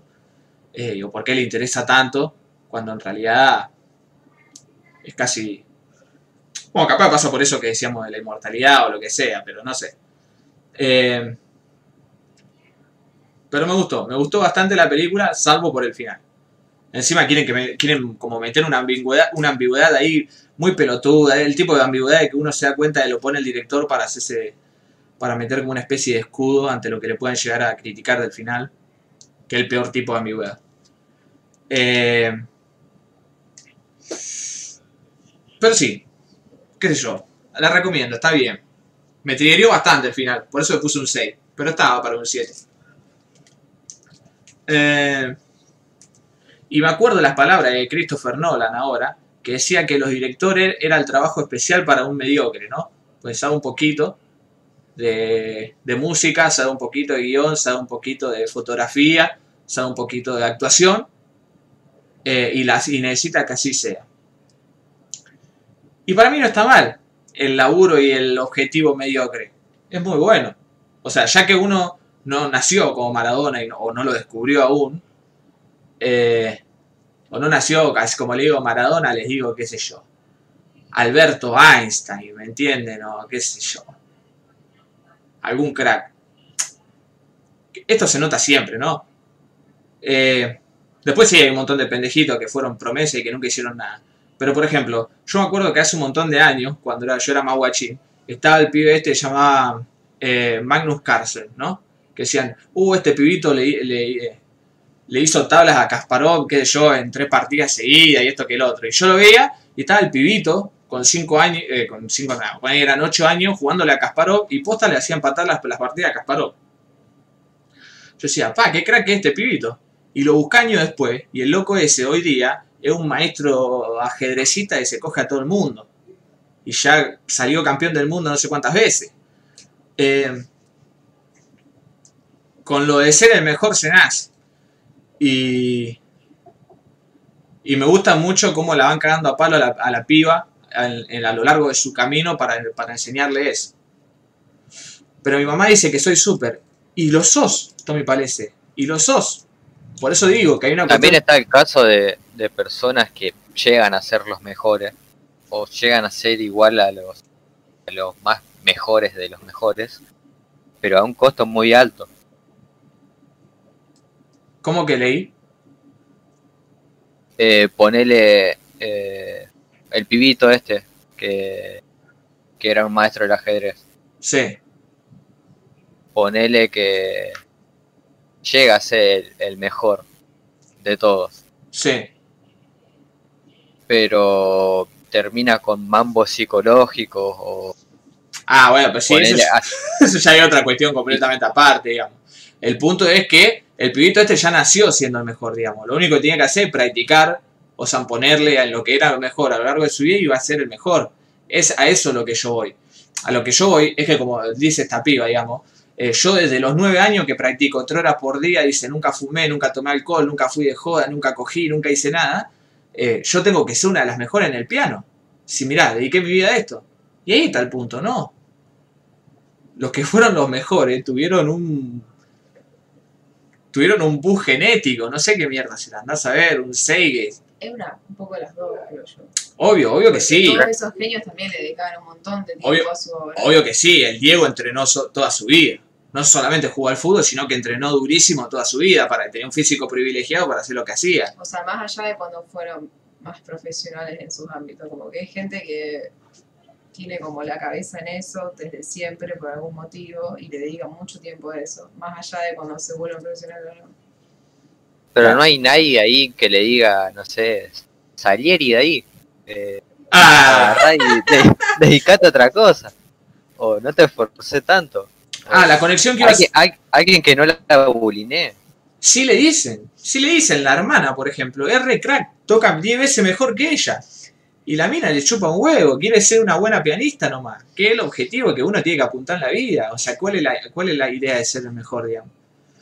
Eh, pero la idea que yo iba a traer de Salieri, la conexión, era que en la canción, como siempre tienen el tema, en realidad la, la obra, eh, como siempre tiene este tipo de películas, de esta es la... Ah. Eh, una obra, ponele que era, qué sé yo, El Estoccato del Diablo, de Giuseppe Tartini, que era un italiano que tocaba el violín, que cuenta que en una época, es una historia muy buena la del tipo. Sí, ¿La conoces? la que se le aparece. Ah, el tipo que tenía una, tenía una deformidad. No, no. Ese es Formosa, es Formosenis. ¿Qué, eh, ¿Qué pasa? Esa es la del tipo que se le aparece el diablo en el sueño y le tocó como toda una... sí. le tocó como una super balada en el violín y el loco dijo que solo hizo una aproximación a lo que él escuchó. Exactamente ese. Eh, re bueno encima. al, al Tartini se le aparece el diablo un día en un sueño y le hace, hace un pacto, ¿no? Faustístico, de nuevo, ¿no? Todo faustístico. Y el diablo le toca y le dice, bueno, a ver, tocate un tema, le dice al diablo. Un tema romántico. Y agarra el diablo el bolín y empieza ahí. Y agarra y cuando se Le levanta hace la balada del diablo y la muerte. y le hace, estaba el diablo. Pom, pom, pom, pom, pom. Y se levanta el otro día Tartini y dice, bueno, a la mierda que tocó ese hijo de puta. Y empieza a tratar de componer la obra que había tocado el diablo. Y Tartini, y todos dicen que es la mejor obra del tipo de la historia. Y todo dice, y Tartini dice que no. No se me acuerdo de llamar así. Y dice, no, esto, mirá, yo sí compuse esto que es una genialidad. Pero ustedes no tienen ni puta idea de la que era lo del diablo. Porque era 15.000 veces mejor. Imagínense lo que yo escuché. que loco esté diciendo eso en la época en la que estaba. Diablo Tartini. Hey, yo, man, check out my mixtape. I'm spitting somehow fire in here. Eh, Aparte hay un video de YouTube en el que la imagen es el chabón en la cama y el diablito en la esquina de la cama con el, el violín ahí. Ti, ti, ti, ti. eh, ¿Qué le iba a decir? Y bueno, Tartini tenía de discípulo al hermano mayor de Salieri, que después fue eh, tutor de Salieri también. Salieron. Así que ahí hay una, hay una conexión. El más virtuoso no es necesariamente el mejor, si hablamos de disciplina artística. Eh, depende de que llame el mejor. O sea, el mejor se aplica a un montón de cuestiones dentro de una disciplina artística, por ejemplo. Eh, cuando yo hablo del mejor, puedo decir el mejor eh, violinista, el mejor eh, pianista, el mejor compositor para piano, el mejor compositor para guitarrista. Yo no digo el mejor que yo del mundo. No digo eh, eh, Ah, es lo más mejor. Claro que me refiero a especificaciones, pero yo me refiero al, a lo me- al mejor haciendo algo. Por ejemplo, en este caso, el de Tartini, ser uno de los mejores en cuanto a la composición técnica y al estudio técnico del, del violín. Eh, no nació otro Charlie García. Bueno, ponele, Charlie García fue un tipo que no, no, no le puso, digamos, fue como, no, no hizo lo del Diego, ¿no? De meterle ahí el laburo que le tenía que meter a su laburo, y por eso Charlie García terminó haciendo lo mismo toda su vida, No ¿no? se supo ayornar. Claro, pero era un tipo que sí, que No, sí, sí, podría ser lo mejor. O sea, un tipo que a los cuatro años, digamos, compone en el piano. Eh, en la disciplina física hay maneras más objetivas de determinar quién es mejor. En lo creativo es más relativo. Eh, sí, Tommy, pero de nuevo, ¿cómo puede ser que haya tanta diferencia, no? A eso es lo que voy. ¿Cómo hay tanta diferencia? O sea, ¿cómo... ¿Por qué existen esos panteones del cine en, las que hay, en los que hay 10, por ejemplo, siendo que conocemos, o sea, cualquiera de nosotros puede nombrar 800 directores? hay una cuestión atrás de eso. Pero sí, obviamente que en la disciplina física, que yo, porque Usain Bolt le rompe el culo. Aparte, también una cuestión te- temporal, ¿no? qué sé yo, la alimentación del ser humano, la ejercitación, lo- las mediciones, cualquier tipo de boludez, a medida que avanza eso también va, va, se va superando a medida que avanza no genéticamente. Pero también hay algo ahí que pasó desde un principio. Igual también en la creación de las imágenes esas de culto también hay como todo un tema de cómo, o sea, que va más allá del talento, que es más de la imagen de la persona y cómo la persona es recibida por los otros. Bueno, hay un montón de artistas que sí, que destacan en ciertos géneros que sí son buenos, pero que también había otros contemporáneos que eran igual de buenos, pero que por algún motivo la gente no, no los conoce tanto como los otros. Claro, pero de alguna forma, o sea, nadie está hablando ni de la fama, ni de la apreciación eh, popular, ni nada de eso. Cuando uno habla del mejor es porque estamos estableciendo parámetros, digamos, eh, de medición para lo que sea que se esté creando, se esté generando, y estamos determinando que es lo mejor que existe. Sí, qué sé yo. Eh, Michele Suavi no era tan conocido como Dario Argento, pero era el mejor del cine de terror italiano. Sí, lo podemos decir ahora, no tiene nada que ver si era conocido o no, y la precisión que tenían los otros no. De nuevo, es cierto que en cierta disciplina, entiendo que me quieren decir, en cierta disciplina lo que se determina mejor es lo que establece cierto canon que anda dando vuelta por ahí. Y, y sí, lo entiendo. Pero lo que sobrevive en la historia y refiriéndonos a temas más específicos, sí existen esos parámetros. Eh, creo que en toda esta charla te contradecí con un podcast anterior que discutimos algo así. El creo no me sirve, Roman Duke, y el otro podcast tampoco.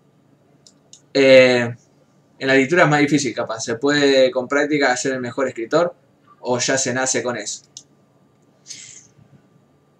O sea, sí, la práctica te ayuda un montón. Nadie nace escribiendo fantástico. Menos si querés escribir para un género en específico. Pero creo que hay gente que naturalmente tiene un talento que se puede pulir con la práctica.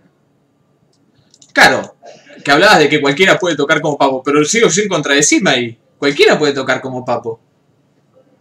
Que Papo era un prodigio guitarrista. Papo era un pelotudo, tocaba blues. Cualquiera puede tocar blues, digamos. Eh, fíjate las cosas que compuso Papo, digamos. Y aparte en la ejecución, que era un pichi.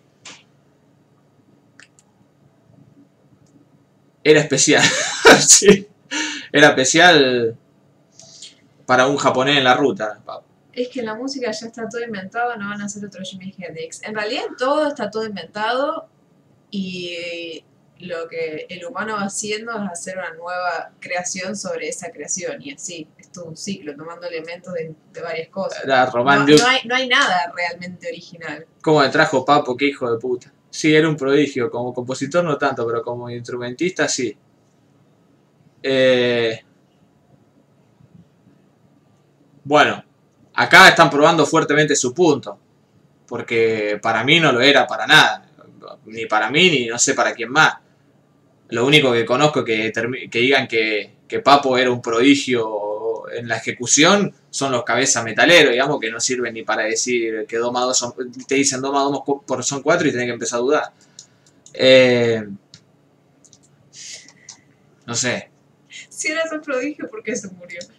Eh, sí, B.B. King, ¿qué? B.B. King lo invitó a tocar dos veces a Papo en la- historia y que eso hace que Papo fue el mejor guitarrista. Si fuese el mejor guitarrista lo habría contratado, por lo menos. Me, ca- me encanta que Papo es el mejor porque lo invitaron a tocar en Estados Unidos, por Dios. Eh, era una verga, Papo, gente. O sea, por más que le guste y qué sé yo, y le guste el y toda esa pelotudez, era un guitarrista genérico. Era un, era un cabeza que practicó toda su vida la guitarrita y terminó tocando igual. Eh,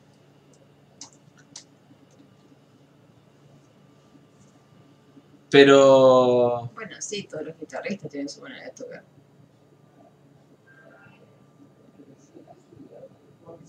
Pero bueno, ¿será que tenemos apreciaciones distintas? Sí, sí, Tommy pasa por eso, es cierto. Pero también, qué sé yo, Mozart, todo el mundo dice que Mozart es el mejor, ¿no? El Diego, un argentino, cabeza, todos los argentinos decimos que es el mejor y todo el mundo dice que fue el mejor. Papo, los metaleros y ustedes dicen que fue el mejor y ni el, ni el 90% de la Argentina y el mundo muchísimo menos dice que Papo fue el mejor. O sea, yo estoy hablando de cuestiones más amplias, digamos, y más fuertes. No Papo, que yo, o Charlie. Eh, Por suerte esos genios mueren jóvenes, combustionados por su propio genio, y los mortales comunes y corrientes y mediocres tenemos una vida larga para alcanzarlo. No, basta. Es, ese, ese mito del artista que muere joven, eso tiene que morir. Pero ese es el problema aparte. Y los mortales comunes y corrientes y mediocres tenemos una vida larga para alcanzarlo. ¿Para alcanzarlo en qué? O sea, Ese culto a la gente no está bueno. no, pero ni siquiera el culto a la gente. O sea, el culto al... O sea, es una característica de alguien. ¿Por qué te... ¿Qué, qué necesitas? E- Eso es el punto de la película y y incluso puede ser una de las críticas más graves de la película porque el hecho de que no lo trate genera cosas como esta. Eh, ¿Por qué hay que ser mejor? Claro, es una tragedia, no es parte de su genio morir joven. Hubo un montón de genios de distintos campos que murieron de grandes. Y no por eso fueron menos genios y su arte menos valorable. Sí, igual eso... Eso es una romantización del artista torturado. Pero igual no, no nos vayamos de tema. Eh, Charlie como compositor fue de primer nivel, diga lo que diga. ¿Y pero quién dice que de primer nivel? ¿Y cómo se determina? Cuando se muera Charlie no se va a acordar nadie cuando termine la generación esta de, de los que lo escuchan. O sea, no, no hizo nada Charlie. No generó nada. Alguien que el mejor en algo, revoluciona algo, hace un cambio, queda para la historia. Charlie no hizo nada. Ni siquiera en nuestro país sirvió para algo, digamos. O sea, ¿cómo, cómo se podría ser el mejor en algo, que es un- una disciplina mundial, cuando ni siquiera pudo lo- localmente revolucionar ninguna cuestión? Eh, pero bueno, dejando a Charlie de lado, pobre, porque también le estamos pegando a un boludo que, que no tiene nada que ver, estamos hablando de los mejores, no vamos a meter a Charlie. Pero, pero sí, por eso, boludo. Pero lo que yo digo, eh, el punto del el, que la cuestión está en que no hay que ser el mejor en algo para hacerlo. O para ser bueno en algo. O porque hay que alcanzar, ¿por qué para jugar al fútbol hay que alcanzar, hay que ser Maradona? Eh, es como una visión muy japonesa también, no sé, medio raro. Eh, ¿Qué cosa no hizo japonesa? eso de tratar de ser el mejor y alcanzar al mejor. Eh, y, y por- ver esta película y, pensar, uy, qué bajón, nunca voy a poder ser Maradona si juego, por más que me ponga a jugar fútbol, o no, ¿para qué me voy a poner a tocar el piano si nunca voy a ser Mozart? Es justamente el error que comete esta piba. No hay ninguna ley mundial en el mundo mundialico que diga que tenés que ser mejor en algo para hacerlo, o para ser bueno en eso. Bueno, a mí me gustaría aprender a tocar el piano y me gustaría ser bueno tocando el piano, pero sé que nunca voy a ser Mozart. Eh, y no me molesta eso. Pero. Pero bueno, encima, yo sé que esto le duele a mucha gente siempre, porque es como cuando decís que, que el IQ es en parte genético, que es cierto. Eh, la gente le duele porque dice, uy, no, mi viejo re retrasó, yo soy un retrasado, no, me está diciendo retrasado a mí. Eh, no hay que ofenderse por eso. Ninguno de ustedes, ni es Mozart, ni el Diego, ni el cualquiera, pues no estarían acá. No estarían perdiendo tiempo escuchando esto, por ejemplo. Eh, estarían haciendo la otra, la otra cuestión para los que son el, el mejor. Eh, y, no, y no hay nada malo con eso. No hay que sentirse mal por eso, sentirse a- a- atacado por la vida. Eh, Bueno, pero el tema de la competitividad y ser el mejor es algo que nos instauran desde muy chiquitos. claro, y eso Como es malísimo. Está embedido en nosotros de no, si no sos bueno en algo, ¿para qué mierda intentarlo?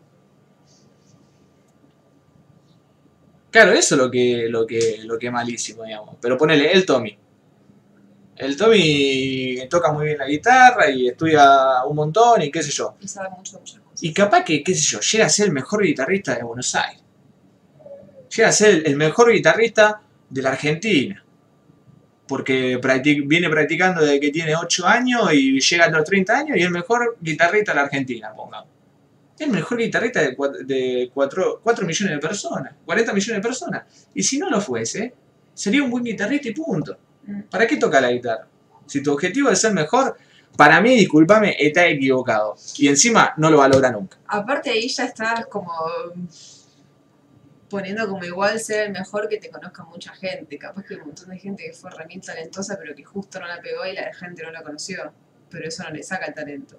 No tiene nada malo, no tiene nada malo la competencia y la comparación. Siempre que te la banque y no te destruya. Es algo que te ayuda a crecer. A mí No, me parece malísimo La eso. comparación me parece lo peor que podés hacer. No hay nada más feo que compararte con alguien. A mí me parece malísimo eso, me parece bastante... Es muy autodestructivo. Porque siempre habrá alguien mejor, más chico, más algo que vos. eh, Esa autoapreciación musical. eh, igual ya me refiero a otra cosa. Escuchá, capaz Román Duke en 50 años venimos y me decís, toma, acá tenés. Y vemos que eh, en China salió Sui Generis 2, ponele, y está eh, dem- demostraron que Charlie, la composición de Charlie cambiaron el mundo, digamos, revolucionaron. está el estocato Charlie García, digamos, y bueno, está bien, me han cerrado el culo. Que es cierto que eso a veces queda en la historia. La historia es la que lo determina, ¿no? Esa trascendencia.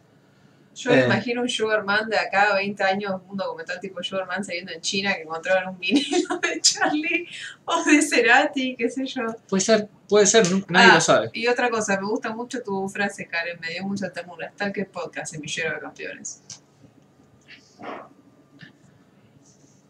Compararse para aprender y mejorar no lo veo mal. ¿Acaso nunca tuvieron un maestro del cual aprender y compararse? Sí, aprender, pero no compararse. No sé. No, no me gusta esa idea de la comparación, quiere que él. Para mí tiene que ser una idea de progresión propia y de introspec- introspección y de objetivo, sí. Y el objetivo ya sea eh, eh, que puede ser incluso, bueno, quiero saber tanto como alguien, digamos pero un objetivo sano, no esa comparación de, como esta película, por ejemplo, de la, de la superación del otro, ¿no? El- volverse el mejor. Más del sentido de la admiración. Todos tenemos a alguien al que admiramos y aspiramos a ser así. Y que a eso iba yo, ¿no? Cuando decía de que quiero ser el mejor. El que el problema está en eso, incluso en cómo lo formulo yo, en la apreciación cualitativa de la cuestión. Hagan las cosas que les gustan y ya. Si ya no sabemos ni siquiera cuál es el punto de la vida. Hagan lo que les gusta y a la mierda. Y consuélense que es lo normal, que es a lo que estamos preparados y que es cierto, tal vez no tengamos la trascendencia que como decíamos al principio, que es tan atractiva, que es como esa especie de mini inmortalidad histórica, eh, consuélense de que de eso aparece uno en un millón, uno por siglo. Acuérdense de cuántas personas van a quedar en la historia de la vida. El Diego, siglo XX supongamos. El Diego. Borges. Boquita. Boquita. La vieja. Al- Albert Einstein, la vieja. eh, Hitler, pero no por ser el mejor, ¿no? Sino por una cuestión infame, así que no ser, cuenta. ser el mejor era el más infame. Ah, puede ser. Ojo, puede ser también eso. Mao. La mona, dice Karen, bueno, puede ser una- una- una sub- un subgénero cordobés. Yo que soy el artista más grande del mundo y profesor, la comparación es algo negativo, nunca bajo, ninguna, ba- bajo ningún aspecto positivo. Muy bien, Darío, estoy de Me acuerdo. acuerdo cuando me acuerdo cuando fui a Bariloche y me, me crucé a Hitler y me, y me cantó una canción que decía ser el mejor en lo peor, toda una misión cumplida. Ser Cap- mejor de lo peor, toda una misión cumplida. Ah. Y de alguna forma sí, doble porque estamos hablando de él hasta ahora. O sea, hay algunas personas que lamentablemente deben ser inmortales para que no vuelvan a resurgir. Pelé. Pelé. Pero bueno, gente. En fin.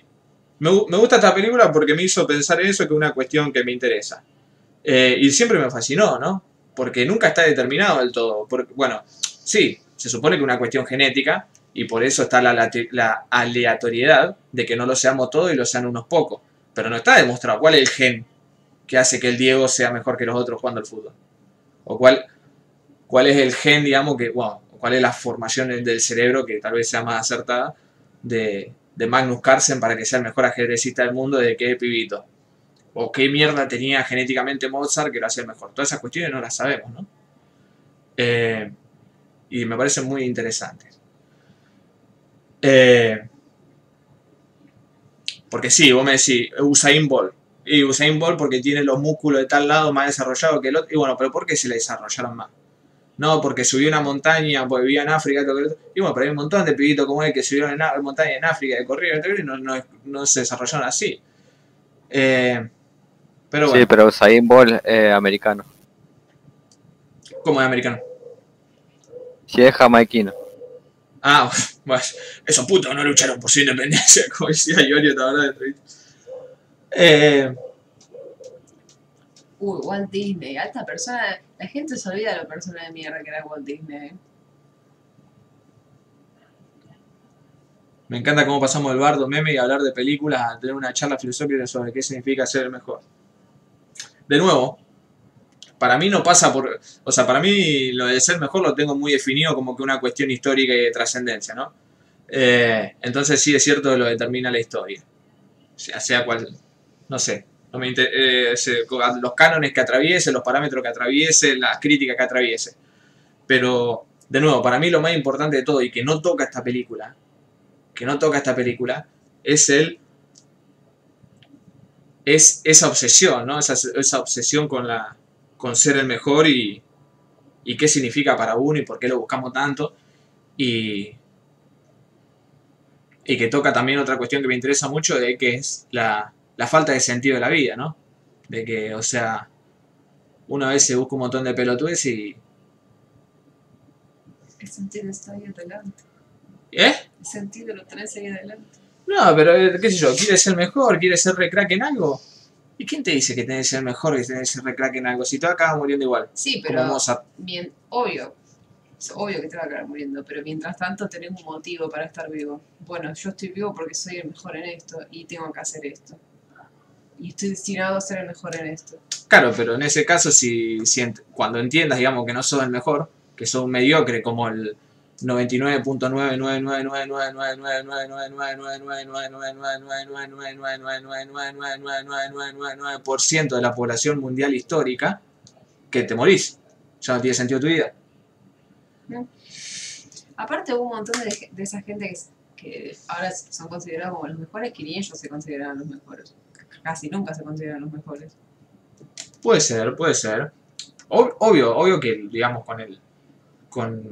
con el, estudio, con la práctica, con la dedicación, hubo un montón, un montón que hicieron los mejores. Pero ah, si estamos hablando de que hubo millones que no se hicieron los mejores, es porque hay algo, hay. Hay una diferencia. Sí. Y no me refiero ya a la, la- a la, a la diferencia prodigiosa del pibito. Me refiero a que hay algo que, que hacía que Sócrates viese las cosas de unas cosas y que Platón viese las cosas de una forma y esto que lo otro. Mm. Y que, sí, aparte que la hayan pegado siglos después. Hay cierta romantización de que ser el mejor se nace. Casi como si se, si se comiera el cuento del camino del héroe. Eso parece medio contraproducente. Es que para mí esa es, el- es la verdad, digamos. O sea, soy el mejor, nací siendo el mejor. Para mí es como decía Double antes, que es como que sí, podés tener el gen, pero que si no lo trabajás podés terminar cayendo en la media. Ah, bueno, sí, eso siempre, eso siempre. Eso obviamente. No es que el Diego va a ser el mejor del jugando al fútbol mientras eh, mientras juega al pádel. Mi sueño es tener el copete bien peinado. Y ese Karen, ese mensaje es nuestro pie para retirarnos porque es lo mejor de... eh, sí, eso, eso siempre, pero hace falta decirlo. Ya lo dije 30 veces, ese es el problema. Siguieron repitiendo pelotudeces que dije al principio empecé a hablar.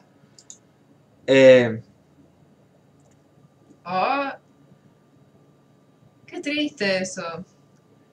Tenés un techo y un piso genético. Está en vos acercarte a uno o al otro. Es re triste eso, es como que ya estás predestinado a tener un... Bueno, hasta acá llega vos, ya está, amigo, más que esto no puedes. Eh, Es re feo darte cuenta de eso. muy en desacuerdo con toda la logia, especialmente con el facho. Seguí creyendo en la meritocracia genética, eh, Kira así te va ahí. Eh, pero acordate, si estás en desacuerdo porque te sentís herido, por la razón esa, es muy estúpido hacer eso, acordate. Pasa que quiere que él de, de creer en eso de, de encontrar una runa y, y volverte especial en algo. Puede ser, puede ser. Pero la rareza está en ser el mejor. No somos raros por ser unos pitch. No. Y sé que la palabra mediocre suena muy fuerte y negativa y esto que el otro. Pero no lo digo por ahí. Y porque ahora es lo peor que te pueden decir. Sí. Pero es lo que Si- son. Ni siquiera sos choto, sos mediocre. Eh, como en un mundo feliz que ya estaban predeterminados para ciertas tareas. Claro. Pero sí, quiere que él puede ser el mejor diseñador de videojuegos del mundo. Pero probablemente haya un pibito que a los 4 años hizo más que vos y todos los otros cracks del universo juntos. Y ese va a ser el No mejor. hay nada, no hay nada de malo, o sea, ser mediocre. Y que a eso iba, ¿le? esa es aquí la cuestión, ese es mi problema con todo esto, que la charla no tiene sentido porque no, no importa al fin y al cabo, digamos. El problema está en creerte el solete con el mejor olor. Bueno, ese sí, ese ya, ya sería el peor de todo, ¿no? Como por ejemplo, lo que yo, sé San Filipo, ¿me entendés? Que él quería ser Maradona y no era Maradona. Y había laburado un montón y bueno, no sos Maradona, curtite. Te esforzaste, practicaste toda tu vida, hiciste un montón de goles, bueno, pero no sos Maradona. ¿Qué sabe? Eh, Sí, pues con, es- con eso también decimos que Palermo es el mejor jugador de, de la historia, porque es una, una bocha de goles. Y, era, y era- y era una cuestión de que el chabón simplemente sabía dónde, dónde caía el rebote. Que también es una, una buena virtud, pero Mm. eso no lo hacía el mejor. Y el- mucho menos el más completo. Claro. Como que desarrolló una habilidad que supo explotar. Y, Sí. y desde un punto de vista muy, muy lindo y muy, y muy principal, y, donde, y también, digamos, como para, para graficar un poco a lo que me refiero yo con todo esto, Tommy Palese dice, uno no crea para superar a todos, lo hace porque ama lo que hace. Y bueno, y a eso me refiero también un poco en parte. Eh, y Kirikel dice, ay no, odio esa presión, ¿cómo vas a alegrarte de tu mediocridad? Y aprovecho esta ocasión para decir entonces, Kirikel, que yo también estoy muy en desacuerdo con todo lo que estás opinando vos. Eh, Ay, no, Luis, por favor no digas eso porque me genera una ansiedad. Y es muy tarde. Nada importa en este orbe girando en el espacio, ni siquiera el dios será recordado más allá de mil años hacia el futuro. Sí, eso también. También podríamos hablar de la cuestión del mejor, porque ya es que todos somos mediocres y la idea de buscar una, el- la, ser el mejor de la historia, no importa. ¿Cuál es ese culto a los mejores? ¿Cuál es la gracia? Eh, es un atractivo, casi estético, ¿no? Jaja, el Diego, el mejor jugador de fútbol de todo el tiempo, mirá lo que jugaba, ¿no? La, la sorpresa, la, la- el fanatismo por lo que uno le gusta y que alguien lo hace como no, no se hizo nunca. Eh, Hugo, mirá qué bueno que está esto que hizo Mozart, una locura, qué sé yo, esto que el otro. Y es cierto, no es más que un fetiche, un fetiche, es como un placer emocional ahí que, como dice acá el amigo Luisito, ¿cuánto le puso él? Más allá de mil años hacia el futuro. Menos, Luisito, menos. Menos. Capaz que hace falta un avance filosófico o científico para que ya no importe más nada. Ni Mozart, ni el Diego, ni ninguno. Pará, ¿vos me estás diciendo que Bocito no trascendió en el tiempo y espacio?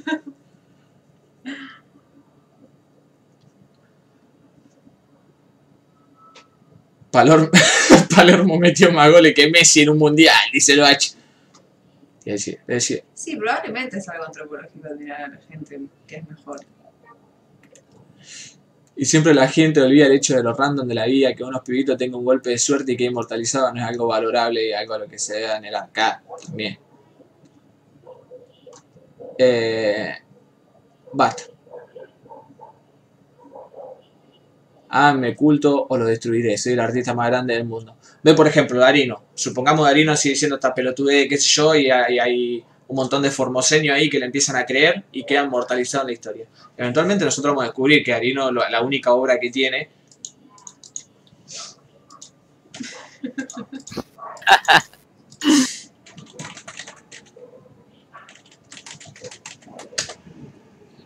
Algún día vamos a descubrir que Darino, por más que trascienda en la historia, digamos, o, o que se, que se recuerde su nombre un par de generaciones después, vamos a descubrir que, que esta era su obra, digamos. Y vamos a decir, bueno, es una pija, se descarta. Eh, a, lo que yo, a lo que yo veo que, bueno, si de generaciones después se sigue diciendo Maradona era el mejor, y vos buscas video, y, y ganó un mundial, y rompió por la iglesia, y hizo, eh, carrió un equipo solo, y que hizo, bueno, entonces hay evidencia. Eh, bueno, pero sí, dejemos eso ahí. Yo a lo que iba de nuevo. Para mí una desconstrucción puede que suene fuerte decir soy un mediocre, digamos, o nunca voy a ser el mejor por más que me esfuerce toda la vida. Y la deconstrucción está para mí en llegar al objetivo de entender que de dónde mierda sale ese impulso de tratar de ser el mejor. Incluso de tratar de ser excelentísimo en algo. Yo estoy recontento con cómo toco la guitarra. Y, y es cierto, por ejemplo, hay obras que me gustaría mucho tocar y que no puedo porque no tengo la capacidad técnica. Pero sé que si practicase, con los años, lo podría lograr, porque no requiere ser mejor ni excelente ni nada de eso. Y con eso ya me alcanzaría. Pero de nuevo, porque no busco ser, eh, que yo, el mejor guitarrista de la historia. Uno puede hacer lo que quiere, puede buscar ser el mejor guitarrista de la historia. El tema es cuando ya se vuelve, digamos, una idea de, Si no es esto, no es nada. claro, quiero ser el mejor. Bueno, si querés ser mejor, no te estaría planteando ser mejor. Serías el mejor. Ese es el punto. Listo. Leí, nos retiramos, ¿te parece? Con esta imagen del bache acá de fondo. Eh, de la obra de Mala Fama. Este, esta escultura de, de Hernán de Hernán. eh, no me acuerdo el apellido. Hernán Malafamero. Hernán Coronel. Hernán Coronel. Es más, el Valle pone pastor está contento con su montura de WoW. Tal cual. Tal cual, el del Valle. No quiero tener todas las monturas como esos coleccionistas. Quiero tener las que pueda. Poner el título de los podcasts. Lo haré, Kira Ikel. Este llama no uno ahí. Eh, nos retiramos, gente. Ley, nos vemos la semana que viene, me parece. Eh, Bueno, adiós, Ley, hasta eh, Vicky, hasta la semana que viene. Adiós. Y chau, chat. Muchas gracias a los que han hecho el aguante esta noche, a los que han hecho el aguante y la semana que viene. Darle pájaro en mano. Que siguen volando, Karen y Kel. Karen, ay, Karen y Kel. Mirá, dice un mezclado, un mezclado. Ya mi mente no está y funcionando. Eh, me duele la garganta, me duele la cabeza, me duele el sueño, me duele todo. Adiós, gente. Los quiero mucho. Y sepan que. Los queremos nuestros mediocres. eh, y viva la mediocridad, ¿no? ¿Hay, hay- existe algún tema que llame viva la mediocridad? O alguna película, ya ni sé qué estoy buscando.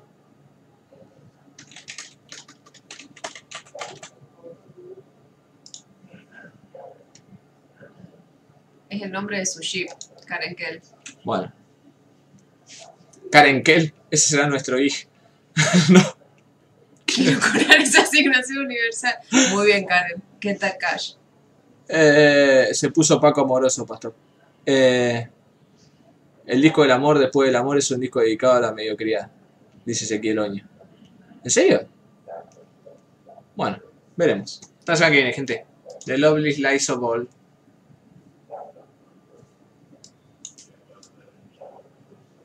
I'm Rudolf Giuliani. Tiene que estar Romero. I'm eh, Hernán Coronel. Tienen que ser felices con su vida mediocre.